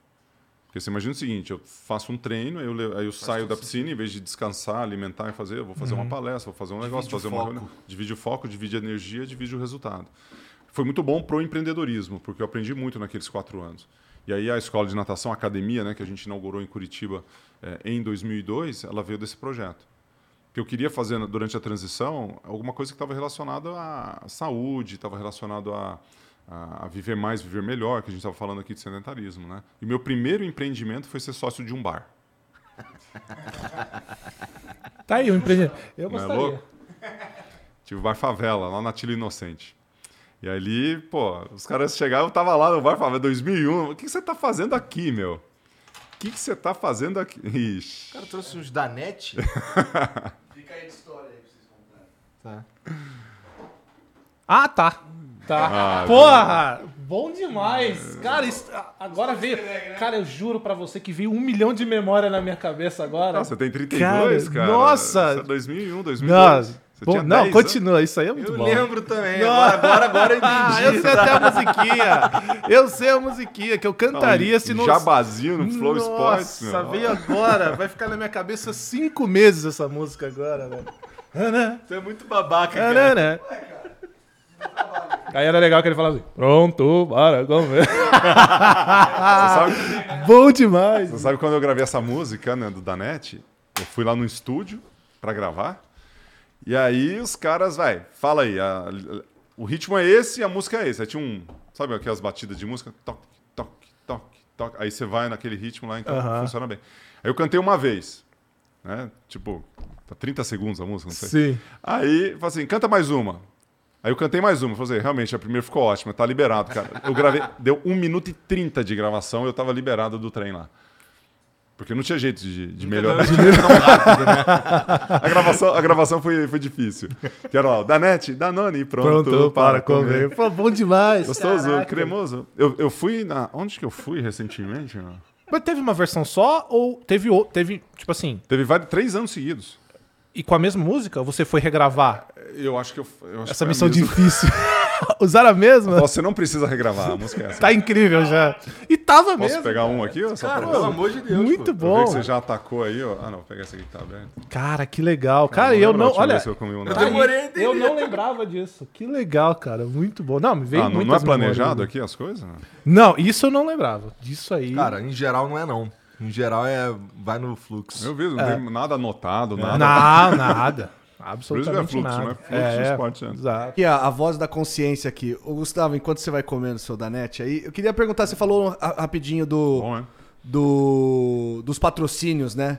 Nós tivemos um boom também perto da Olimpíada do Rio tal, assim. O que, que você acha que tem aquele debate, né? Se o patrocínio tem que vir, né, como é hoje, do, do financiamento público, das loterias e tal, ou se tem que ter dinheiro privado na, nos esportes de competição. Como é que você vê esse cenário? Acho que, bom, eu que não sou atleta nem nada, imagino que pô, qualquer dinheiro, desde que venha de forma lícita e de uma parada ilibada, é dinheiro, irmão. Pode vir público, pode vir privado. Eu acho que tinha que ter mais dinheiro público, inclusive. Mas o que, que você acha? É, discussão se ter dinheiro é sempre bom, claro. Mas assim, o, o mercado regula isso, né? E, e se você está muito dependente de governo para fazer as coisas, a gente sabe onde isso nos leva. A gente sabe se, se- quanto maior a interferência do governo em qualquer área da sociedade, mais o governo vai decidir o que você tem que fazer ou o que não fazer. Isso é muito ruim, na minha opinião, em termos de mercado, em termos de esporte, em termos de uma série de coisas. Porém, contudo, todavia, se a gente precisa fazer algum tipo de investimento e tem recurso para fazer isso, se vier de- do- do- dos meios eh, públicos, precisa ser bem direcionado. Eh, tanto para a educação, a gente está falando o seguinte, e eu defendi essa tese logo no começo aqui: o sedentarismo é o maior problema que a gente enfre- enfrenta de saúde pública. E se pessoas que são ativas na parte esportiva ou na parte de atividade física, os filhos são mais ativos. Então, o aspecto educacional, esse é um papel gigantesco do governo, na minha opinião. A hora que você começa a sair do educacional para a base e para o alto rendimento, aí você começa a ter investimentos que são eh, direcionados, talvez, à performance. E a hora que você vai para a performance, você vai selecionar quem são os melhores, não tem jeito. E a hora que você vai para o patrocínio privado, não adianta você chegar para uma empresa e falar assim, ah, patrocina aqui porque é bom para você. Se, o- se a empresa não tiver o cunho social de investimento, ele quer resultado, ele quer É. exposição, ele quer marca, ele quer, ele quer resultado. Então, assim, pô, eu, eu ganhei dinheiro com natação, ganhei, mas assim, custou para eu ganhar dinheiro. E o que eu ganhava na época, quando eu não era medalhista olímpico, tem muitos atletas que não têm medalha olímpica e que ganham uma belíssima gran- grana dos clubes hoje, na natação, estou falando especificamente. E que é legal. Isso já é uma evolução muito grande. Ah, mas são para poucos, né? Então, beleza. Então você quer fazer o quê? Você quer pegar todo mundo e dar dinheiro para todo mundo? Não tem dinheiro para todo mundo. Então, como é que você resolve isso? Você resolve isso com educação, com política de esportes focada na atividade física, e a partir daí você vê infraestrutura, você vê investimento em base, você vê investimento em clube. O nosso modelo ele é de clube, ele é clubístico o negócio. Então não adianta a gente fugir desse cenário. A gente quer que as universidades estejam presentes. O modelo americano é perfeito, né? O cara vai na high school, ganha bolsa. Aham. São mais de mil universidades. Dessas mil, umas 600 dão bolsas de estudo. Multiplica isso por 20 bolsas só na natação, que é mais, aliás, né? 10 mais 14, 24 bolsas entre o masculino e o feminino. Você vê- já vê o, o número de bolsas para um nível de esporte que está lá no fim da linha, que é o quase no fim da linha, né? Porque o profissionalismo ele transcende um pouco a, a faculdade. A gente não tem esse modelo aqui, apesar de várias universidades apoiarem o esporte. Né? Você pega aí Mackenzie, a própria Ana Marcela lá no, no Unisanta, eh, o NAEP no interior sempre foi um grande celeiro ali de, de grandes campeões. Então acho que o, o- investimento ele tem que ser bem direcionado, e principalmente no aspecto educacional e da atividade física. Agora, você vai trabalhar a cultura, aí tem, tem que ter grana da saúde e da educação junto também, né? Porque a verba do esporte é ínfima, nem sei quanto está a verba agora. Na Moser, agora a nossa secretária de esportes. Espero que faça um bom trabalho aí, estou torcendo por ela, né? Uma grande amiga. A primeira coisa Os- que ela tem que fazer os é gamers não estão gostando muito dela. E esportes, esportes Isso, também. já, entre- já entrou em polêmica. O que É, você pois- acha disso? Ah, é esporte, pô. É? É, então, que no não? caso... um atleta falando. Não, mas, mas sabe qual é? Quando, quando eu não senti nem maldade ou, ou desprezo. É na- desconhecimento. Ela só não sabia mesmo. É, desconhecimento Sim. mesmo. Eu fui num Jubes que ele- eles tinham uma. No Jubes já é. Já tem o esportes como na grade do- dos esportes lá, não é isso? É, Jub, é, é Jubes que fala? Eu não sei o que, que é isso. Jogos Universitários Brasileiros. É isso, Jubes.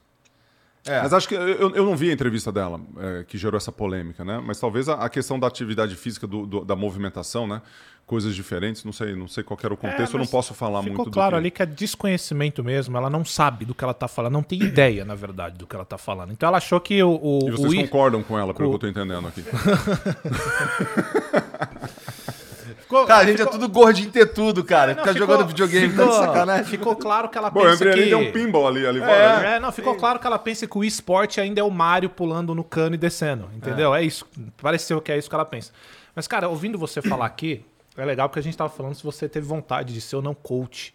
E aí eu quero te fazer duas perguntas em cima disso. Mas primeiro eu quero falar pra você que, na minha opinião, vendo você falar, eu acho que você seria um excelente coach, cara. Porque você é o cara que tem experiência, você foi um atleta Você profissional. comigo? Muito. Acho que eu tô velho, né? Agora não dá mais. Mas Pô, mas treinaria em muito. esportes, cara, cara, você você ia tá ser. Aí, ó. Cara, Boa. Fechou? Boa, Opa, Rapaz, já, eu não vou saber o que, que é que você tá Não, fazendo lá. Mas eu vou ficar só Vambora. no mindset. Né? Ó, Não, mindset. nossa. Motivacional. Motivacional, é isso. Mas, cara, você ia ser meio, sabe que, o momento. Você ia ser meio que o Stallone no filme do Creed, tá Nossa ligado? O cara, o ex-atleta que motiva o Michael B. Jordan, Pô. né? Vamos, va- e, pô, Gostei, imagine você ser motivado por um cara que é tipo um cara muito foda no bagulho que você sonha Não, mas ser. aí ele tinha que treinar o filho do Xuxa. Pode ser. É, porque o, o- é, o- ele é filho do Creed. Pode ser filha, porque ele tem duas filhas. Então, ia ter que ser. Tá bom, a filha do Xuxa. Verdade. É. Mas, assim, enfim, eu só queria que eu acho que você é um, um cara que troca ideia legal, cara. Acho que você seria um excelente, um excelente coach pra isso. E em cima disso, você falou aí, é, a primeira coisa que eu quero te perguntar, o que que você se aposentou, eu queria saber o que que as suas empresas ou a empresa faz de fato. E em cima disso, se você já pensou receber o convite pra entrar em alguma, algum partido político, pra de repente fa- fazer pelo esporte. Pô, não, é- não entra nessa não, Gustavão. É, Senão eu vou perder toda a admiração que eu tenho por você, É. cara. Enfim. Queria lançar a minha candidatura aqui com o apoio dos meus amigos do eSport e do Studios Flow. Tu nunca vai me ver apoiando político. nunca. Nenhum. Nunca. Tá aí uma parada que você nunca vai ver. Posso falar isso com, com certeza. Mas cuidado, na internet você conversou com o Lula, você apoia ele, cara. Ou você apoia o Bolsonaro. É assim que funciona. Você levou ele no flow, cara, quer dizer que você apoia. Tá bom. Se eu concordasse todo mundo que eu levo no flow, fudeu. exato, exato. Eu, não, eu nunca tive pretensão política nenhuma. Uhum. Nunca, nunca fez parte assim do, do, do dia a dia. Mes- Mesmo assim, eu, eu gosto de contribuir. É, então, assim, quando eu sou chamado, né, é assim, é, é- é eu não, não sou tão proativo, né, então es- estou disposto a, ou seja, não é aquela flecha proativa que eu tô lá, assim, tentando interferir, né, e eu estou muito bem resolvido em relação a isso, né, porque eu falo, ah, você devia aparecer mais lá, você devia fazer mais isso, cara, cara eu tenho outros projetos. Agora, se, se der certo, né, vou fazer uma reunião, que eu nem sei o que, que é, com um cara chamado Aaron Pearson, um dos maiores nadadores da história do, do, do mundo, de nado costas, que ele tem um projeto no International Swimming Hall of Fame. Aí eu falo assim, eu fico curioso, né? Pô, legal. Não sei se vou ter tempo para ajudar, para contribuir, mas pô, se for uma coisa de meia hora, uma conversa, um insight, alguma coisa, eu, eu gosto disso. Mas, mas é muito complicado, né? Com a agenda e com o ritmo de vida que eu levo. Né, e com os objetivos que eu tenho. E aí falando, aí a sua outra pergunta, é, então a questão política está resolvida. Não, beleza. Sobre o que faz. Hoje, o que, que você faz dentro da sua empresa, a- tirando a parte de mentoria, o que mais você faz? Beleza, então tem, Dentro Por de que, tudo que a isso. tua agenda é tão entupida assim? É, são du- duas áreas da minha vida, né? Uma área que tem a ver com o Gustavo Borges, com a minha pessoa, que vai na, na área de, é, de imagem, que vai com palestras, mentorias, infoprodutos e uma, uma relação que vocês veem no meu Instagram muito mais relacionada a esse business que tem a ver só com a minha pessoa, muito com a minha pessoa. O foco aqui é alta performance, é desenvolvimento profissional e é desenvolvimento pessoal. Inclusive, eu tenho um livro para um vocês livro aqui. que E tá- nessa linha de performance no trabalho, é, esse é o meu mais novo livro, né, o recente Uhum. aqui, que é o Prepara. o Prepara Vai. Vai. E é todas as referências com esporte, né, ela está muito inserida dentro do, do dia a dia. E aqui eu trago algumas co- competências que estão relacionadas ao meu negócio, que ele circula nesse lado que eu estou mencionando aqui de imagem, de mentoria e de, de trabalho aqui focado em alta performance, mas que vem de uma experiência de empreendedorismo que eu faço que meus outros negócios aqui, que tem a ver com academias de natação e fitness e com a metodologia Gustavo Borges. Deixa eu ver qual que é a sua. Esse aqui é do Igor, Obrigado, cara. esse aqui do Cross. Isso aqui deve ser facinho de comprar em Amazon, etc. Tá na. Só colocar é, Prepara Vai Gustavo Borges, vai achar, na editora Gente, Roseli, o pessoal da editora Gente, o Roberto, putz, fantástico aí, ajudaram é, demais a tornar um, um livro. É meu primeiro livro sobre com a visão empreendedora. Eu tenho um livro com a editora Gente chamado Lições da Água, que é de 2001. Tem um outro do ano passado que chama Um Centésimo, que tem a ver mais com a questão do desenvolvimento pessoal, muito ligado a esse lado do meu negócio aqui que eu mencionei para vocês. E esse que tem a ver com empreendedorismo. Então, esse livro é um livro para performance do trabalho, O que, que tu estudou em Michigan mesmo? Desculpa. economia. Tá. E aí, nos negócios, nesse outro lado aqui, que é onde eu tenho um papel mais de. que seria um papel de, de, de tocar um CEO, por exemplo, um presidente, um diretor, né? Que eu, que eu toco as empresas, que eu tenho pessoas eh, que estão na operação, né? Tocando a operação.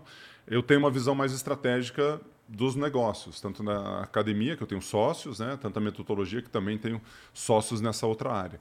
Então, eu estou no dia a dia, junto com o meu head de operações, onde a gente faz um trabalho focado na nossa rede de licenciamento. Então, são quase 400 clientes B2B. Então, se você tem uma academia, uma, um clube, uma escola, você pode ser um, um licenciado da metodologia.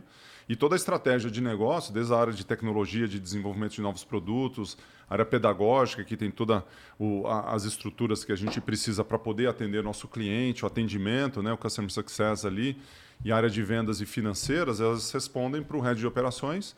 E esse head de operações, eu tô, estou tô com ele na questão do da estrutura e do caminho do negócio. E eu respondo isso para os meus sócios. Uhum. Então, eu estou muito envolvido com esse negócio de metodologia. Então, o que, que me consome muito tempo hoje? Está envolvido com os assuntos estratégicos de operação, junto com o meu head, e nos eventos, nas mentorias e nos outra, nas outras áreas, né? principalmente palestras. Eu faço muita palestra e focado né, no, no aspecto de alta performance e, e, a, e, e como a natação fez com que eu tivesse esse sucesso dentro do empreendedorismo, né? essa, essa conexão com esses elementos que a gente acabou discutindo, vários deles, vários deles aqui.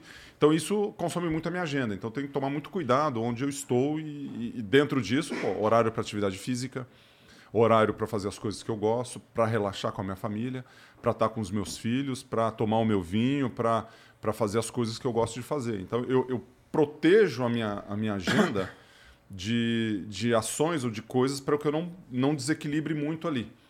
É, o atleta, e isso me ensinou muito de alto rendimento, a gente tem blocos de tempo para fazer as coisas.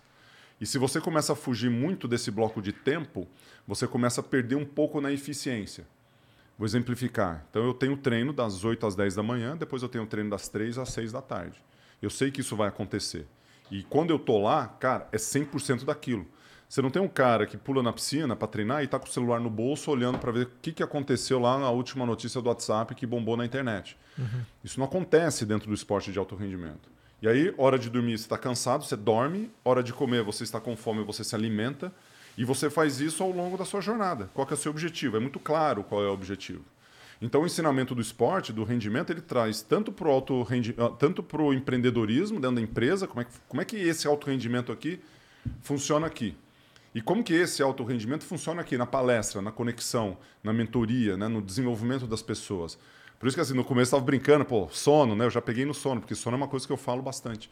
Tem uma relação com sono que o atleta de alto rendimento, se ele não dormir, não dormir ele não performa. Por que, que você acha que você não precisa dormir adequadamente? Né? Para performar melhor. E a hora que você começa a entender que isso é o jeitão da performance, aí você começa a fazer, opa, tem coisa ali, eu posso performar melhor. Porque às vezes a gente vai num fluxo que a gente está acostumado a fazer e acha que esse é o correto. Né? E aí a gente, a gente até brincou aqui no começo, né? nessa questão de, pô, e aí? Uhum. Porque para você dormir oito horas por noite ou mais, é muito raro você ver as pessoas fazendo. Uhum. É muito raro. Sim. Uma vez você dorme 10 porque você está exausto, aí depois você dorme 5, aí você vara à noite, aí você volta, depois 4. E até brinco quando tá numa palestra, eu falo assim, aí, quem dorme mais 8 horas ou mais? Três, né? Levanta a mão. Normalmente é um moleque de 14 anos e uma menina de 10, né? Sim. Pô, dormo 10 horas, Fernando. Aí 7 horas, né? Aí 5. Aí a hora que fala 5, cara, eu falo assim, cara, fecha o olho e dorme um pouquinho. Vocês devem estar cansados. Se você dormiu 5 horas a noite anterior, no mínimo você está cansado. Descansa. Aí eu agora vou fechar o olho e dormir. Mais uma brincadeira. Cara, mas isso é legal que você está falando. No meio da palestra. No meio da palestra, fecha o olho e dorme. Por muitas vezes a gente deixa de dormir por causa disso aqui. Isso é muito forte. E creio que isso aqui também, para você, assim como é para a gente, é uma grande ferramenta de trabalho. Você hoje está muito nas redes sociais. Como é que você Sim. administra as redes sociais e o, qual é o peso dessas redes sociais dentro do seu trabalho? Porque isso que você está falando é muito importante, mas isso aqui, em contrapartida, atrapalha bastante a vida das pessoas. Né? Uhum. Como é que você faz para misturar aqui as redes sociais com o seu trabalho, que é muito importante, presumo eu, e assim, com fã também, né? Como é que é lidar com a galera ainda? Primeira essa, coisa, essa... falando de celular especificamente, uhum. desliga todas as notificações do celular. Essa é a primeira uhum. coisa. Segundo, se a gente está falando de ferramentas de trabalho, não é ficar zapiando para ver o que está acontecendo. Isso não é trabalho, isso é procrastinar. Então você tem que separar. Procrastinar é uma palavra muito boa. É. Eu adoro. Então, enrolar. enrolar. ou você está enrolando ou você está trabalhando. Se você está caçando algo na internet uhum. para falar que você está trabalhando, tá lascado, meu. Tá. E essa aqui é a maior. Não, eu uso a ferramenta de trabalho. Eu fiz uma mentoria uma vez, tinha uma, uma pessoa que estava trabalhando no instituto e tinha um risco de de alguém falecer nesse instituto, que cuidava de idosos e tal. Ele falou assim, mas qual que é o, o, o risco né, de uma pessoa? Porque eu falo assim, cara, a não ser que alguma coisa vai acontecer. Eu falo, pô, mas pode ter alguma coisa que possa acontecer que é drástico. Quantas vezes isso aconteceu no último mês? Zero. No último trimestre? Zero. No último ano? Uma, talvez. Um problema sério. Então você fica o tempo todo canalizado nessa porcaria para talvez, uma vez por ano, acontecer aquilo que pode ser uma coisa que vai eh, correr risco de vida. Então, para isso, e é uma pessoa que era estratégica no negócio, e se você é estratégico para o seu negócio, contrata um estagiário, contrata uma pessoa de 2 mil por mês, de 1.500, ou coloca lá uma, alguém que já está no teu organograma de trabalho para ver esse tipo de coisa. Não precisa você estar lá envolvido. Então, se você é líder, se você toca o seu negócio, se você está fo focado em desenvolvimento e se você quer uma performance melhor, você precisa ter hábito de campeão. E o hábito de campeão é você olhar e falar o seguinte, cara, meu, meu dia é valioso. Né? E até, até aquela coisa, contar suas horas. Quanto vale a sua hora? Né? E aí, hora que, quando vale a sua hora, se você está uma hora sem fazer nada procrastinando, isso está custando para você. Você podia estar fazendo uma coisa muito, mas muito mais rentável para a sua vida. Como, por exemplo, dormir uma hora a mais. Que a pessoa não contabiliza isso como resultado, ela contabiliza isso como um negócio ali. Aí, a hora que você pega o celular 10 e meia, 11 horas da noite para ver o que está rolando lá, cara, não está acontecendo nada meia-noite. Pelo amor de Deus, nada vai acontecer meia-noite. Ninguém tá Nada nem que aí. importe pro cara que quer Nada ser que campeão. importa. Cara, meia-noite, se você- 10 horas, da- das 10 às 8 da manhã, se você não olhar no seu celular, não vai mudar nada na sua vida. Sim. Eu duvido que vai. Assim, você, eh, pode tentar me convencer, se vocês quiserem, fica à Não, não, vontade. não, Não, não quero. Não, não quero nada. Também não quero. Seu treinador fala Você assim, tem razão. Tinha um treinador que ele falava assim: nada de bom acontece depois das 10. A minha mãe, a minha mãe Sua mãe também. falava a isso. minha mãe Cara, falava é, coisa, isso. é coisa de tiozão, né? De... Pra quê? Pra você pegar a molecada de 17, 18 e falar assim, cara, fica em casa aí, meu. Sim. Descansa. Nada de bom acontece, cara. Você pega assim, acidentes de carro, bebedeira, briga, assalto. Você só, só vê coisa ruim depois das 10. Né? É lógico que tem, tem a transmissão depois das 10. Desculpa, eu não tô falando aqui. Que horas Não, que não, as não, transmissões? Não, Não, depois- começa. A última transmissão do dia geralmente começa por volta de. Por volta de 7 horas. Mas... E aí Beleza. passa às vezes. né? Não, mas beleza, mas aí você tá, você tá lá, é o conteúdo, é uma coisa que você tá, né, tá, tá ajudando. Não, É mas que a já gente, não, é que a gente É, não o- falou, esse programa é gravado e vai passar 11 horas. Ninguém tá vendo que já tá Beijo todo do mundo dormindo. Beijo do gordo! É, a- o, o Jô Soares, né? Era meia-noite meia-noite entrava o Jô Soares. A primeira. Jô Soares 11h30 era assim. Jô Soares, 11h30, pô. Depois da Não, minha mas, mas vocês entenderam, não tô- vocês entenderam. Aqui, não, tem ó. o grande amigo Serginho Grossman que fazia É, também na madrugada. Grandes coisas acontecem na madrugada, mas você tá em casa descansando. vai. Não, a Vamos ver. mensagem deu pra entender qual foi. Beleza. O- a primeira frase que tem aqui na orelha do livro é: Que empreendedor não se vê inseguro diante do que pode acontecer com seus negócios? Cara, ao longo da tua jornada, eu falo isso porque é, eu me sinto inseguro muitas vezes, tá? É, e e para você, atleta, como é que também, tu passou por uns momentos que fala assim, caralho, Puta, será que eu sou esse cara mesmo, mano? Será que eu sou o cara que vai mandar bem na Olimpíada e o caralho? E depois que você saiu, puta, será que eu ser o cara que vai mandar bem nos negócios? Ou isso é uma parada que tu sempre foi sereno? Não, não. Não, tem nem como, né? Se tu falar que isso é Oh. mentira. Não, é carne e osso. Né? É um das, é, tem uma pergunta que, que eu respondo na- nas minhas apresentações, nas palestras, que eu, que eu comecei a fazer isso bem recentemente. Né? Eu comecei a pensar assim, falando, cara, a turma- que tem a ver com resiliência. Né? A sua pergunta é assim, como é que eu sou mais resiliente? Como é que eu adapto às mudanças? Como é que eu sou mais flexível com as coisas que acontecem? Como é que eu posso ser menos inseguro e mais confiante com as coisas e com os caminhos que eu gostaria de fazer para minha para minha vida, né, para minha construção? E eu, eu penso sempre no dia mais difícil da minha carreira, que foi o dia 25 de julho de 1992, que foi um dia antes da minha estreia olímpica. E esse dia foi um dia de muitas dúvidas. Muitas dúvidas, porque eu estou estreando nas Olimpíadas com 19 anos de idade, não sabia o que ia acontecer no dia seguinte, não sabia se meu adversário estava bem treinado, não sabia se eu ia nadar bem, não sabia se ia chover, se ia fazer sol, se eu ganhasse, se as pessoas iam gostar de mim, se eu perdesse, se as pessoas iam me odiar. Eu não sabia. E eu fui para a cama com todas essas incertezas, essas inseguranças, Com 19 com anos. 19 anos.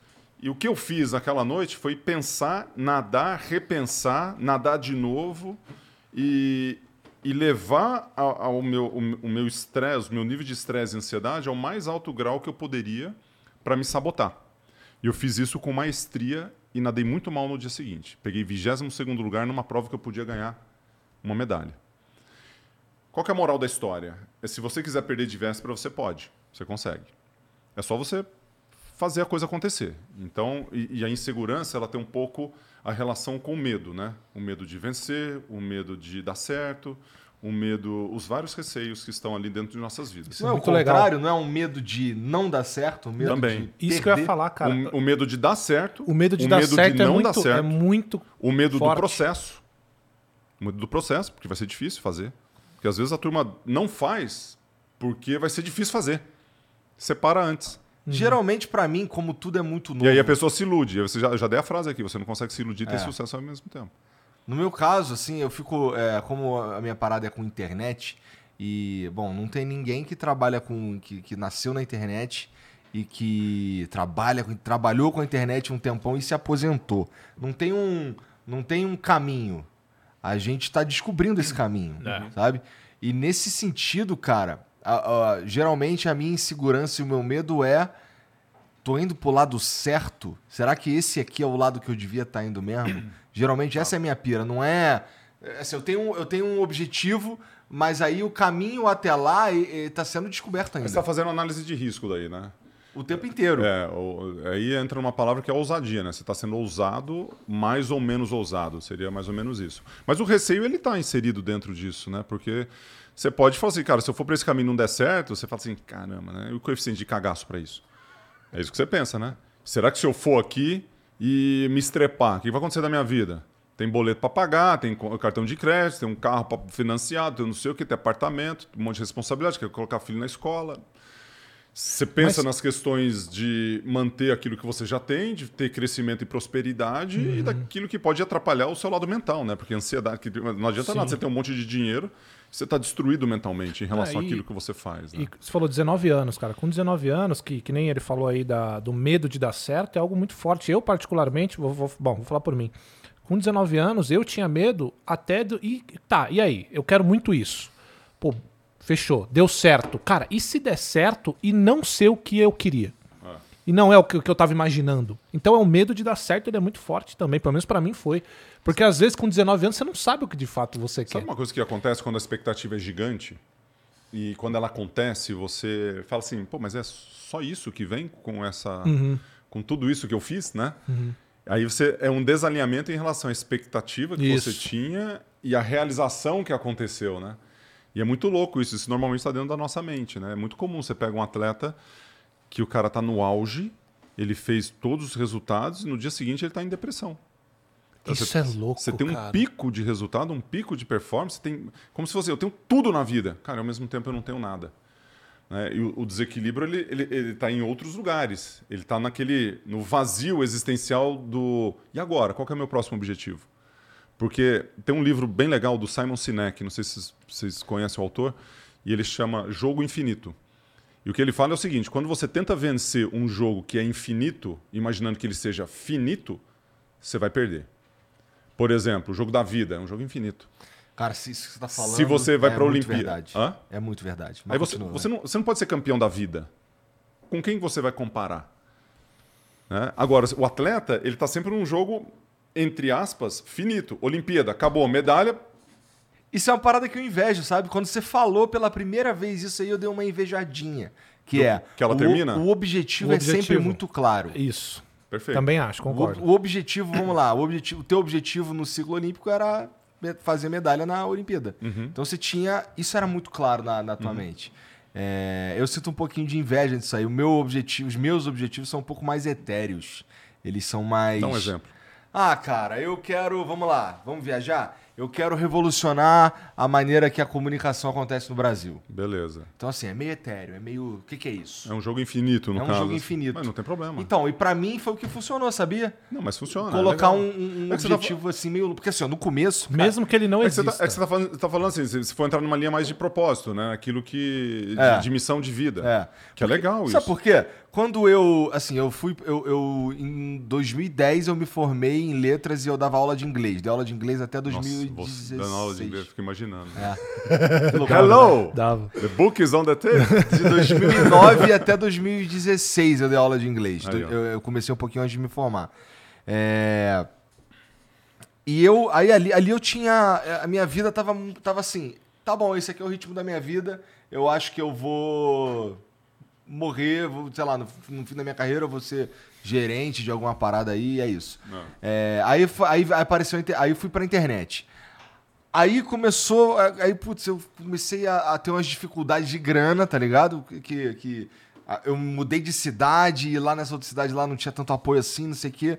E, porra, e o YouTube fica mudando o tempo inteiro, eu acabei, putz, estava mal das pernas. E aí eu falei assim, cara, eu preciso ter tranquilidade aqui de não acordar no dia seguinte imaginando se eu vou conseguir pagar o meu aluguel. Então, o meu objetivo passou a ser ter grana. Aí, cara, entrei nessa aqui. Aí, beleza. Aí teve uma época que, sei lá, lá em 2018, lá, quando veio o nosso brother Facebook lá, eu, putz, atingi esse objetivo e, cara, pô, agora eu não tenho mais. Agora Acabou? tenho- Será que era isso? É, aí eu não tenho mais, eu não tenho mais que me preocupar agora. E agora? cara, foi a pior época, uma das piores épocas da minha vida, cara. De Vazio. chorar no banho, É. tá ligado? Porque eu não tinha, porque assim, tá, eu. eu, eu e, e- agora, qual que é o Será- jogo? Você já estava casado, casado Tava, solteiro? tava, casado, tinha duas filhas já e tudo. Então, imagina o seguinte, a construção da família, onde é que estava? A construção e o pensamento junto aos filhos. E a prosperidade nos negócios, né? Porque ela não tem limite. Você pode ganhar o quanto dinheiro você quiser, você nunca vai ser tão rico quanto o Elon Musk, talvez. Mas pode ser que você seja. Se o negócio é ganhar mais grana, é ganhar mais grana para quê? Para fazer o quê? Né? Que- Qual, qual que é o resultado, né? Eu só queria não passar sufoco. Quando eu atingi o ponto de tal, não passo mais sufoco. Fudeu pra mim, porque Então, eu mas acabou... olha que louco. Se você atingir um ponto e não passa mais sufoco e você entrar num espiral que você pode perder tudo aquilo que você construiu, você vai passar sufoco. E aí você começa a fazer o, inverso. Fala assim, cara, como que eu mantenho isso? Como eu prospero? Como que eu quero chegar em, em outros elementos aqui, em outros objetivos? Porque o elemento ele é, uma- um, é um pacto, desculpa, o objetivo é um pacto que você tem com você mesmo. Se você tem dentro da empresa, você tem assim, um objetivo grande, assim, um sonho de transformar. Como é que foi o sonho que você trouxe aí? Transformar É, digitalmente? é, mudar a forma a de forma- co- se comunicar, né? Da Beleza. comunicação. O que, que efetivamente você precisa fazer para isso e quais são os marcos que você pode analisar se você está no caminho certo ou não? Né? E aí, aí você começa a desenhar esse negócio. Para você ser alguém que vai impactar, e você já faz isso, né? vocês fazem isso dentro do, do podcast, que ele é um, um elemento que faz isso, coloca alguns indicadores para você medir. Quanto mais pessoas você vai, você vai impactar, como que vai ser isso, a transformação na vida das pessoas, não sei como é que eu posso eh, medir esse impacto. Aí você começa a criar elementos para você manter esse brilho, essa chama acesa, né? É, no meu caso, assim, no meu caso, assim, hoje eu diria que eu tô. Eu tenho. é, é, quando eu coloco esse objetivo etéreo e longe pra caralho, Uhum. eu tô. no- eu, eu vou, agora eu tô curtindo o trajeto, sabe? Tá. Eu tô no. Eu tô. A minha pira tem sido, cara, tá legal, qual a próxima parada muito foda que a gente vai fazer caminhando pra lá? Porque, eu, não- assim, é provável que eu não chegue lá. Mas é. é eu tô Porque não importa. depende da referência. Mas é porque não importa. Eu entendi o que você falou. Porque a gente às vezes reclama do objetivo, mas o objetivo mantém a gente em movimento. E a maioria das vezes a gente está pensando sempre no final, em como chegar no topo, e a gente chega lá e fica igual você ficou. E agora? É vazio. Eu penso, pra mim é sempre. é, é, cada vitória é só uma etapa que eu venci e agora eu vou pra próxima. Só que aí você cria Isso- outro objetivo. É, não, aí, e, assim, aí tem um lado ruim disso, que é. é, eu, eu, não, eu não sinto. Eu não festejo tanto as vitórias, tá ligado? Ah, então. Porque a vitória se tornou só mais um degrau. Se você fosse fazer uma, uma, uma celebração das pequenas vitórias, o que, que você faria? Qual que seria o primeiro passo? Você vai celebrar alguma coisa nas próximas duas semanas? Ah, Não, Não? não. Tipo, você pode celebrar que eu vim aqui no seu programa, por exemplo. E Poderia. a gente pode comer um danete juntos, como a gente já comeu. Isso pode ser uma celebração. É, mas isso nem passa pela minha cabeça. Então começa a criar o hábito de fazer. Igual a atividade física, não passava na sua cabeça. Agora você criou uma, um gatilho para você fazer uma atividade física. É que a minha cabeça funciona assim, é tipo, tá, eu preciso fazer essa parada, então eu vou criar, eu vou eu preciso transformar isso Mas- numa coisa que me, que me leve pra esse caminho. Então, perfeito. Você tem uma empresa, certo? Essa empresa ela tem faturamento, ela tem margem, ela tem eh, eh, pessoas que trabalham aqui. Você pode pôr os inúmeros indicadores para você celebrar a performance da sua empresa. Esse é um caminho. Como é que você analisa? Você tem um CEO que você falou que você estava junto com ele. Quais são os indicadores da empresa? Celebra aquilo que tiver, cara. Você fecha o mês e aí? Como é que foi? Galera, nossa margem. Vocês olham a margem? Não sei. A nossa margem foi tanto. Bate palma, pá. Agora a gente aumentou nosso faturamento aqui, conseguimos. Cada patrocinador que a gente conseguir aqui, pá, ritual. Qual que você tem um ritual aqui? Como é que vocês fazem? O que que vocês fazem? Sei lá, nada. Não, o nosso ritual, é, lá na empresa, a gente fala o seguinte: até a gente a gente está com mais força ainda esse ano. Nosso ritual é assim. é, tem duas palavras que é muito forte, três palavras que estão nessa palavra, que é energia, quatro, né? Energia, conhecimento, que tem a ver com a palavra K e o I, ki, e união e, e união e concentração, que tem a ver com ai. Se você juntar o ki com ai, é o ki ai. Vocês estão em um ambiente de lutas no UFC. Se você for para o karatê, se você for para o judô, eles utilizam a palavra kiai como uma conexão de mente e corpo. Então você vê os atletas lá, kiai, não, não sei se vocês já viram Já, isso em já, lutas. já, já. O kiai é uma expressão que traz a questão do a, a associação, a materialização do corpo e a mente num movimento para expansão de energia, conhecimento e concentração. E a gente utiliza isso na nossa na nossa empresa. E eu estou reforçando muito, a turma está assistindo agora, eles sabem disso. Então, por exemplo, quando você quer expandir a sua energia, o que, que você faz? Kiai. Como se fosse um, dois, três, Kiai. Um, dois, três, Kiai. E você grita. Então, é um ritual que você traz em relação à expansão disso, mente e corpo, para que você possa atingir um resultado, superar um desafio, celebrar uma conquista, seja lá o que for. Qualquer tipo de ritual é uma celebração. Então, por exemplo, a gente vendeu hoje, um, vendemos para um cliente, é, nem sei onde é que foi, o pessoal mandou aqui no, na metodologia. Aí, a hora que a gente fez a venda, um dos consultores de venda estava celebrando, ah, conseguimos um cliente lá em Orlândia. Aí o próximo coloca, Kiai, sabe? Que é a celebração. Pô, celebramos. Ah, que legal. E quando você celebra, não é gostoso celebrar? Você gosta? É, é, gostoso de Dá, celebrar. dá um negócio gostosinho, assim, assim, cara, celebramos aqui comendo um danês. Pô, você come chocolate, seu chocolate é um negócio que, pô, dá um, né? Você fica até mais feliz aqui, ganhamos, né? Meia horinha aqui com mais energia que a gente colocou. Açúcar no sangue, celebramos um negócio, uma coisa legal, remeteu aqui à infância do, do cross e você celebra. Então, as pequenas conquistas e as celebrações que você está trazendo, é, ela precisa acontecer. Agora, isso tem método. A grande difi- dificuldade que as pessoas têm é de colocar isso no método. É, fica muito assim, ah, quando eu lembrar, eu faço. Quando der certo, eu vou. Quando eu conseguir tempo, isso vai acontecer. Aí, meu amigo, imagina se um atleta de alto rendimento, quando ele tiver tempo, ele vai fazer atividade fim para fazer o resultado dele. Se ele tiver tempo, ele vai treinar. O que, que vai acontecer? Nada. A gente começou falando disso, né? Começamos falando disso. Então, hora, tal, método. E, e- isso talvez seja a, a parte mais, mais difícil da organização de você pensar em tudo. Por isso que as ferramentas de trabalho elas são essenciais. Para você ter a ferramenta de trabalho de uma maneira organizada, para você poder eh, colocar isso em prática, né, por exemplo. Tá. Ô, Gustavão, tá, tá chegando aí no final da tua hora aí, então vamos só ver o que, que tem de mensagem pra nós aí. Vamos ouvir a voz. O que, que eu falei mesmo? A Gostosa? voz. Não, adocicada é o mule, né? Não, ele foi- tem que mudar. A O vozinha Vitão quer. erótica de Vitão. Erótica. Vai lá, vai lá. Erótica Vitão. é bom. Nossa.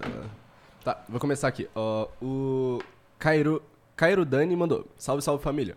Gustavo, você estava presente no Ouro do Cielo e chegou a abraçar ele depois da prova. Como foram os bastidores daquele dia? E pra você, Cielo é o maior nome da natação brasileira? Abraço, sou muito seu fã.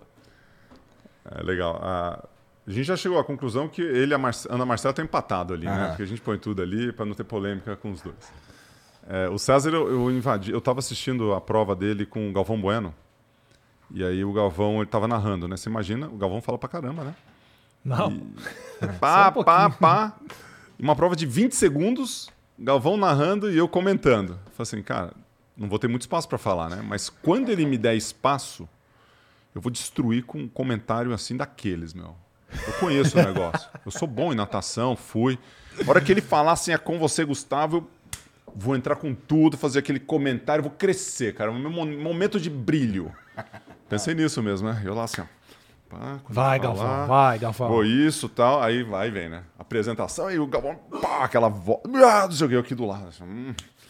Tava só pensando o que que eu vou falar quando o Galvão passou pra mim. O cara vai ganhar medalha de ouro, eu preciso estar, né? Já tava lá assim, tal, né? Aquecido assim, o Galvão, pá, pá, aí sobe, ah, é um, ah, quatro, Brasil, não sei o que tal. Aos seus lugares, pá, tira o jacaré, vai, e o Galvão vai, pá, narrando a prova, e vai, não sei o que, e. Aí pula na água, ele já começa a falar Brasil, né? Porque é 20 segundos, né?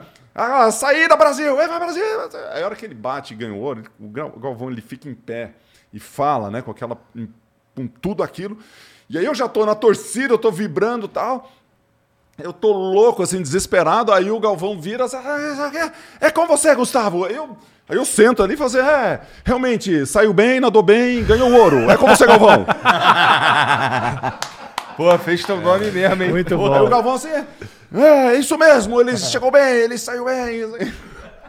Falei, cara. Tudo por aí- água abaixo. Aí depois aí eu comecei a respirar, né? Falei assim, cara, tudo que eu tenho de melhor é falar que ele saiu bem e chegou bem.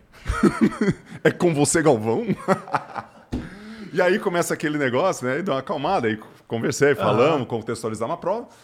E aí, a hora que o César ganhou a medalha e foi receber a medalha, teve um certo momento, a hora que ele estava voltando do pódio, que é a natação brasileira inteira, a primeira medalha de ouro da natação brasileira, nas Olimpíadas. né? Ele invade, a equipe toda invade e abraça o César. E nisso eu estava na grade para tirar uma foto ali, para festejar com a galera da grade, de cima, assim. Aí eu falei assim: quer saber, meu? Fui pro canto, pulei e invadi também para abraçar o César. Você imagina, você está na China, um país diferente, fazendo uma coisa errada, que é invadir a área de competição. Eu não tinha crachá para estar lá dentro. Abraçando. Aí, a hora que a turma começa a sair, eu falo assim: pô, se eu sair por aqui, eu vou, vou para a piscina. Não, não é... Aí eu falo assim: cara, e agora? Vou ser preso. Imagina ser preso. Na Imagina China. na China. Ah, Aí eu dou uma volta, eu despulo, né? Pulo lá atrás, assim, vou num cantinho, pulo assim de volta, vou pro meu lugar, a hora que eu sento assim, o Galvão olha pra mim e fala assim, cara, o que, que você fez? eu pus assim pros boné. né? Comecei assim e falei, cara, é isso aí. Aí o pessoal da Globo atrás, assim, ó, olhando, né? Tava o João Pedro Paes Leme na época, olhando, falou assim, é, aí saiu. Assim, e agora, né? Aí contextualizou, não aconteceu nada, fui embora e. Cara, mas é louco, né? A gente conversou aqui ó, durante a conversa sobre vários temas do, do esporte, os momentos difíceis e tal, mas esses momentos aí valem a pena demais, né, cara? Cara, foi muito legal. Uma medalha top, né? E o César, em 2004, ele assistiu o meu fi- o final da minha prova olímpica em casa, né? Com a minha família, com os meus filhos, com o Luiz Gustavo, Uhum. Olha com a minha legal. esposa. Fizeram uma festa lá pra, pra me assistir. Não, pra ele o- deve ter sido incrível vendo você chegar É. e. Pô, demais. Pô, foi muito, foi muito, foi muito Maneiro. legal. E em 2008 eu tô batendo palma e narrando, comentando a prova dele lá nas Olimpíadas. Pô, maneiro demais. Ó, o Big Fish mandou. Fala pessoal, feliz ano novo. Como ex-nadador e ex-aluno da Universidade de Michigan, é muito, ver legal, é, é muito legal ver o Gustavo no programa. Aliás, por falar Quem? dos ídolos, Quem, desculpa, quem que é? Big Fish. Ah, o Big Fish é o, é o- é o André? Qual que é o nome? É André? o pai do Ali, cara. É o pai do Ali. Meu pai. Ah, ele nadou lá? Não, ele, ele nadou em São Paulo, mas ele foi fazer pós-doutorado em Michigan. Ah, então tá bom. É que eu tô. Pô, nadou comigo, então. Vai lá, o Big Fish. Aliás, por falar dos ídolos é, dos nossos esportes, por que não exaltamos tanto os nossos ídolos quanto os americanos fazem? Aliás, seu nome está no Hall da Fama em Ann Arbor. Ann Arbor. Ann É, Arbor. é, Ann Arbor, a gente tem o, tem o Hall da Fama Internacional que é no. Que é em Fort, Fort La- Lauderdale, né? Que fica ali no, no International Swimming Hall of Fame, que eu tô lá também. E em Michigan, Ann Arbor, fica o Hall of Honor, né? De, da Universidade de Michigan, que o troféu, na boa, cara, o troféu de Michigan é muito mais top do É? que. É, é um negócio assim, parece um negócio de cristal pesado. Sabe? Esse troféu você que é um negócio pesado, imponente. assim. O do Hall da Fama tinha uma foto colada, caiu. Eu fazia agora.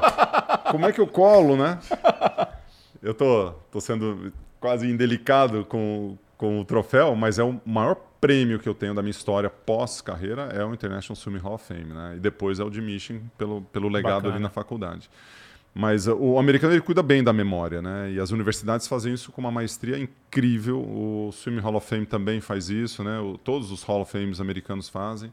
Aqui no Brasil, o, o COB ele, ele tem um, um- um trabalho de curadoria muito legal é, em relação à história olímpica. Inclusive, já doei vários elementos é, para o COB, para o acervo deles, que é ba- bem bacana. O Esporte Clube Pinheiros tem um acervo fantástico dos atletas pinheirenses e sempre trabalha aquele é, esse lado. Então, é, eu acho que assim, o Brasil ele, ele tem um trabalho sim. Eu acho que o, o americano ele tem uma, uma tendência a valorizar mais a história do que o brasileiro de modo geral, né? Assim, coisa mais ampla. Mas eu acho que a gente tem um esforço sim aqui no Brasil de, de valorizar os ídolos, de fazer um trabalho é, memori- é, da- de memória da história que, que também é bem interessante, né? Só que precisa do interesse de ir atrás para saber que tem e da divulgação que esse material todo, esse, essa, essa memória toda está em algum lugar, está estruturada em algum lugar. Grande parte do meu acervo está em casa, né? Então eu tenho um, como se fosse uma espécie de museu. É? É, onde coloco, onde eu faço as minhas transmissões. Se entrar no meu canal de YouTube, on- onde eu faço as minhas transmissões, ele é um, é um, é um- como se fosse uma área de, como essa assim, de, de troféu e tal. Maneiro. Não tem cachaça, nada, mas tem, tem umas coisas mais de esporte. Aquilo ali o que, que é? Aquilo ali é um hidromel. Hidromel. Ah, hidromel. Ah, eu tomei o hidromel. É? Tá, O pessoal do, do Vênus, Vênus? foi? É. Tomei. É, e esse negócio de... de presente. Porque sabe como é que é? Bebida de atleta. Deve ser. Bebida de atleta. Mel. Mel. Mel, é Mel, bom. Mel é isso. bom. Eu gosto de mel. E, cara, é- é- sobre essa questão, né, da, da gente não valorizar o ídolo, isso é muito discutido não só na, na natação, no futebol, a gente fala muito. Teve pol- polêmica agora com o Pelé, que estavam falando que não valorizaram ele, que os, os- os outros atletas não foram no enterro dele. Teve muita polêmica em cima disso. Mas eu acho que, no geral, é uma coisa muito cultural mesmo, que não vai dar pra mudar. O americano não é que só que ele valoriza mais os atletas deles. Eles fazem show como ninguém. O americano sabe fazer um show absurdo, assim, que eles estão muito à frente de não só do Brasil, de vários outros países. É à toa que eles exportam a própria cultura pro resto do mundo. Isso, exatamente. Eles vendem formatos pra TV brasileira, inclusive, né? Compra direto o formatinho lá. Como é que é o nome, Ale? Do- Quando você vai comprar um formato pronto de, de um programa? Enlatado. Boa. E eles utilizam muito mais atletas também. Então faz mais sentido ainda eles valorizarem. Não que não devam valorizar, acho que tem que valorizar mais os Eles, atletas constro- aqui. eles constroem bem a questão do ídolo, né? Eles enaltecem demais. Exato. Então é realmente acho que a gente vai ficar por muito tempo atrás ainda. É, mas eu não sei se é uma competição, né? Acho que a gente tem que melhorar aquilo que a gente faz, da forma como a gente faz ali e evoluir, né? Da onde a gente está. Como você mesmo disse, você vai em qualquer lugar fora dos Estados Unidos, é, é- é mais difícil. Os Estados Unidos ele tem uma organização centenária em relação ao esporte, que é uma questão muito, é. muito forte. Né? Você tem várias, várias entidades que cuidam do patrimônio histórico esportivo lá, né? Então é. Ô, Gustavo, e a natação, ela é bem vendida como produto, assim? Porque nós, né, nos Estados Unidos tem vários produtos de esporte, né, de entretenimento e tal. Você acha que a natação, ela é bem vendida? No Brasil? No mundo, acho que não só no Brasil.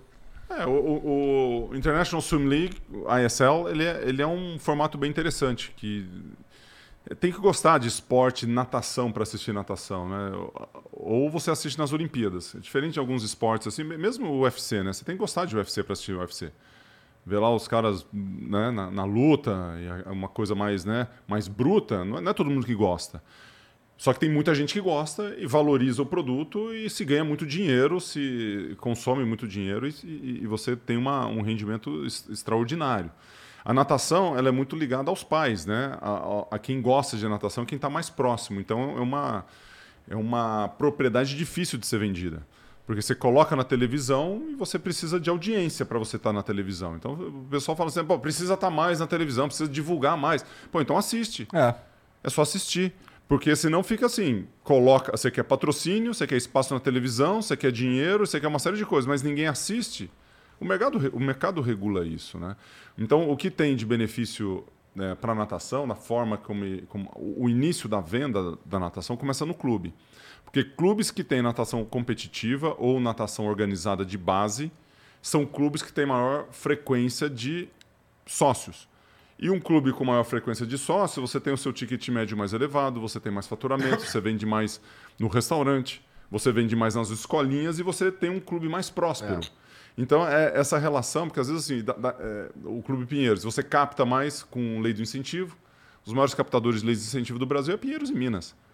Né? Os clubes de futebol, não sei como é que funciona ali, mas tem, tem outra pegada, porque a turma assiste futebol. Então você tem muita grana no futebol. Você tem um estádio com 30, 40 mil pessoas que o cara está pagando.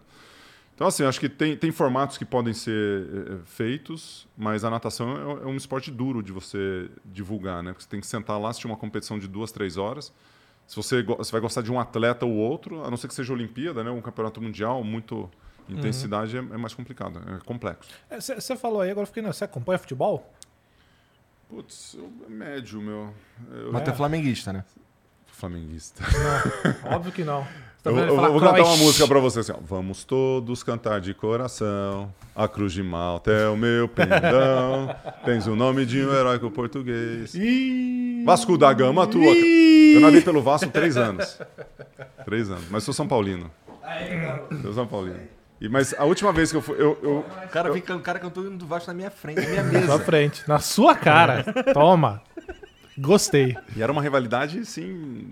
Porque quando. é, é, Eurico Miranda, na época. E o cara. Eles contrataram um monte de gente. E aí o Flamengo falou assim: opa, o Vasco contratou. Puf, trouxeram o Fernando Scherer, trouxeram não sei o quê. Aí virou, tipo, pau a pau. Era Flamengo e Vasco. Flamengo, é muito, Porra, foi- maneiríssimo. Foi muito divertido essa, essa geração. Eu fiquei três anos é, representando o Vasco ali, Flamengo, aí depois o dinheiro acabou lá do Banco of America, aí Valeu, né? voltou tudo. voltou tudo que era antes e tal. Mas o último jogo do São Paulo que eu fui no Morumbi, eu, eu participava muito. Foi em 2000 e 2005. Final da Libertadores contra o Atlético, bem, Paran- tá? Atlético Paranaense. Depois foi campeão naquele ano, né? Em 2005. Gol do Mineiro, 1x0 em cima do Liverpool. Liverpool. E, e eu fiz a transmissão do jogo na- pela CBN junto com o Deva Pascovitch. Deva. Esse cara é uma lenda. Ele faleceu na- no, no Oh, acidente da, da Chapecoense. Chapecoense, é. Então tava eu, o Deva, assistindo a final da Libertadores no Morumbi. A gente já tava com a unidade lá em Curitiba, né? E o Deva pergunta pra mim assim: "E aí, quanto vai ser o resultado do jogo?" Eu falei assim: "Cara, 4 a 0, certeza." Falei assim. Os paranaenses tudo entrando na mandando mensagem na academia depois, fala, pô, nós vamos cancelar, que o cara torceu pro São Paulo, não pro Atlético. Cara, virou uma- Eu ia falar, mandou no meu Instagram, mas nem tinha Instagram em 2005, né? Orkut, Orkut. né? Nas redes sociais, né? Ligação. E aí o São Paulo vai lá, é um, dois, três, quatro. Cara, a hora que fez quatro. E a minha esposa foi no jogo também, ela tava junto, ela ficou lendo um livro bem atrás da gente, assim. Durante todo o jogo. Incrível. Ela leu, foi, foi super legal. Ela, ela terminou, andando. ela terminou quase um livro inteiro durante o jogo. Aí você perdeu, você não acompanha Não, muito aí depois eu mais. comecei. Você vê Aí, aí eu ia numa, uma vez ou outra assim, mas eu não me lembro depois de 2005 ali, é, de vários momentos. Mas acompanho o São Paulo. Assim, Ah, mas São você fez bem, né. Ale? Fez bem, né? Tá duro, né? É, eu, vou, eu vou torcer, eu tô torcendo pro Flamengo, então. Boa, boa. Pô, o Flamengo aí tá. Flamengo e Palmeiras, né? Cara, olha que loucura. Olha como é bom ser desprendido de futebol. Ele falou com uma naturalidade. Vou torcer pro Flamengo e valeu, né? Coisa que você não vê naturalmente nesse meio, né, cara? Que loucura. Imagina a que vida Fernandinha boa. torcendo pro Flamengo. Tá Olha a carinha dela. Só, é ali. difícil torcer pro Corinthians, né? O Corinthians Aí, aí o cara. Você é corintiano? Opa. Ah, então vou torcer pro Corinthians. Ah, aí virou. Aí para, né? Para. Por favor, você é atleta, cara. Pô, Pensei que você era competitivo. Não, vamos torcer pra. Que vença o melhor. Que vença o melhor. ok. Porra, porra. Tem mais aí, Vitão? Tem, a última mensagem aqui do Panqueca de Manzana. Ah. Salve, salve família. Gustavo, queria falar sobre das suas conquistas olímpicas. Qual foi a mais emocionante ou a mais difícil? A primeira é em Barcelona, que quase não veio, ou a última no revezamento 4 por 100 com o Xuxa? Abraço. Putz, a mais emocionante foi a de 92, né? Porque veio a medalha de prata, tem todo o contexto de não funcionou lá o placar e tudo mais. Mas a mais difícil foi a de a de 2000 no revezamento. Em 2000 no revezamento o Brasil ele tava, a gente estava empatado em quarto lugar no ranking, tinha umas cinco equipes. E você tinha Austrália e Estados Unidos, que era primeiro e segundo, assim que ia ganhar a medalha, e tinha Holanda que estava sobrando no terceiro lugar. E aí a gente falou, cara, para ganhar da Holanda a gente vai ter que nadar um máximo. Só que não é só da Holanda que a gente tem que ganhar, tem que ganhar de mais cinco. Tava muito, muito parelho, assim, as equipes, né? Então tava muito difícil para entrar para a final. Se você tem três equipes mais cinco ali, se você bobeia, você tá fora dos oito. Você tá em nono, décimo, você não entra. Você pode ganhar medalha ou ficar em décimo. Então é muito difícil. E quando a, a gente foi para as eliminatórias, nas eliminatórias a Holanda foi desclassificada por uma saída em falso. Então você imagina, seu maior concorrente ele é desclassificado, ele não vai competir contra você. E quando a gente foi para as finais, aí tava uma disputa que era assim: Brasil, Rússia, Suécia, Alemanha, Itália, se eu não me engano, e mais as duas, eu nem lembro qual eram as outras equipes.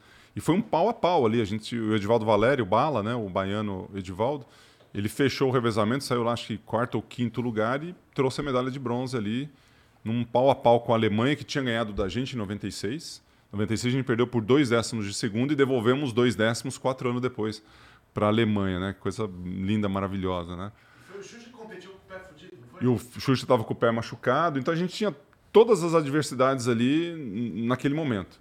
E a- foi uma superação tremenda, né? Pensa numa equipe resiliente ali, que só levava paulada, que tava assim, não estava legal. Eu estava numa fase mais ou menos, onde já não estava no melhor da minha forma física ali, mas estava bem posicionado. O Xuxa com o pé machucado, putz. Então aquela. Comemoramos tanto Veio ali- na raça Na mesmo. raça. Eu comemorei tanto naquela medalha que demorou uns dois dias pra eu voltar a andar e, e relaxar o trapézio. De tão duro que eu tava as coisas ali. Sério mesmo, você comemora, imagina, ah, aquelas pequenas vitórias. ah! É, não é uma pequena vitória, né, cara? Essa É, foi é uma, grande- puta vitória. É uma puta vitória, verdade. Cara, deve ser muito louco você ter um bagulho eternizado assim pelo teu país, tá ligado? É. Porra, muito. Fazendo o que você gosta, que é o esporte que você nasceu pra fazer. Nasci, cara. Mas eu sou muito reconhecido por ter nascido pra jogar vôlei, né? Inclusive nos aeroportos por aí. Ô, Gustavo, Mas sabe um obrigado, reconhecimento cara. antes que você merece muito ter? O da música da NET. Da Noni. Esse também você tem que ter, porque essa música é incrível. Cara, Pô, eu, eu danço melhor do que eu canto, né? Mas tudo bem. Muito bom, cara. Obrigado. Obrigado por vir aí, cara. Uh, Tu assina a nossa camisa, por favor. E, e, cara, quais são tuas redes sociais? Canal. Redes sociais? É, canal e Ah, tudo mais. Ah, Instagram, arroba Gustavo.Borges, Gus Borges no Twitter, Gustavo Borges Oficial no YouTube, LinkedIn, sei lá qual que é o meu do LinkedIn. Ah, mas procurar Gustavo Borges. Gustavo no Borges no LinkedIn. LinkedIn você vai achar. Coloca Gustavo Borges aí que você vai, você vai achar em vários, em vários lugares aí. Bom demais. Cara, muito obrigado mais uma vez por vir aí. Vocês que assistiram aí, obrigado também pela moral. Não esquece de seguir o Gustavo aí em todas as redes sociais, tá tudo aqui embaixo no, no comentário fixado, tá bom? Tem o livro dele aí, ó. Esse aqui, ó, o novo. tem Prepara outros também, mas tem esse aqui, ó. O Prepara Vai. É facinho de encontrar também. Mas a gente vai deixar um link aí pra você direto pro livro também. E não esquece de se inscrever e de dar o like aí, tá bom? Um beijo pra todo mundo. Valeu, gente. E a gente se vê amanhã. Até lá. Valeu. Tchau. Obrigado. A nova casa do UFC está de portas abertas. No UFC Fight Pass, você assiste ao vivo a todos os eventos do UFC e de várias outras organizações. Acesse ufcfightpass.com.br, assine e assista tudo onde e quando quiser. Você nunca mais vai perder nenhuma luta.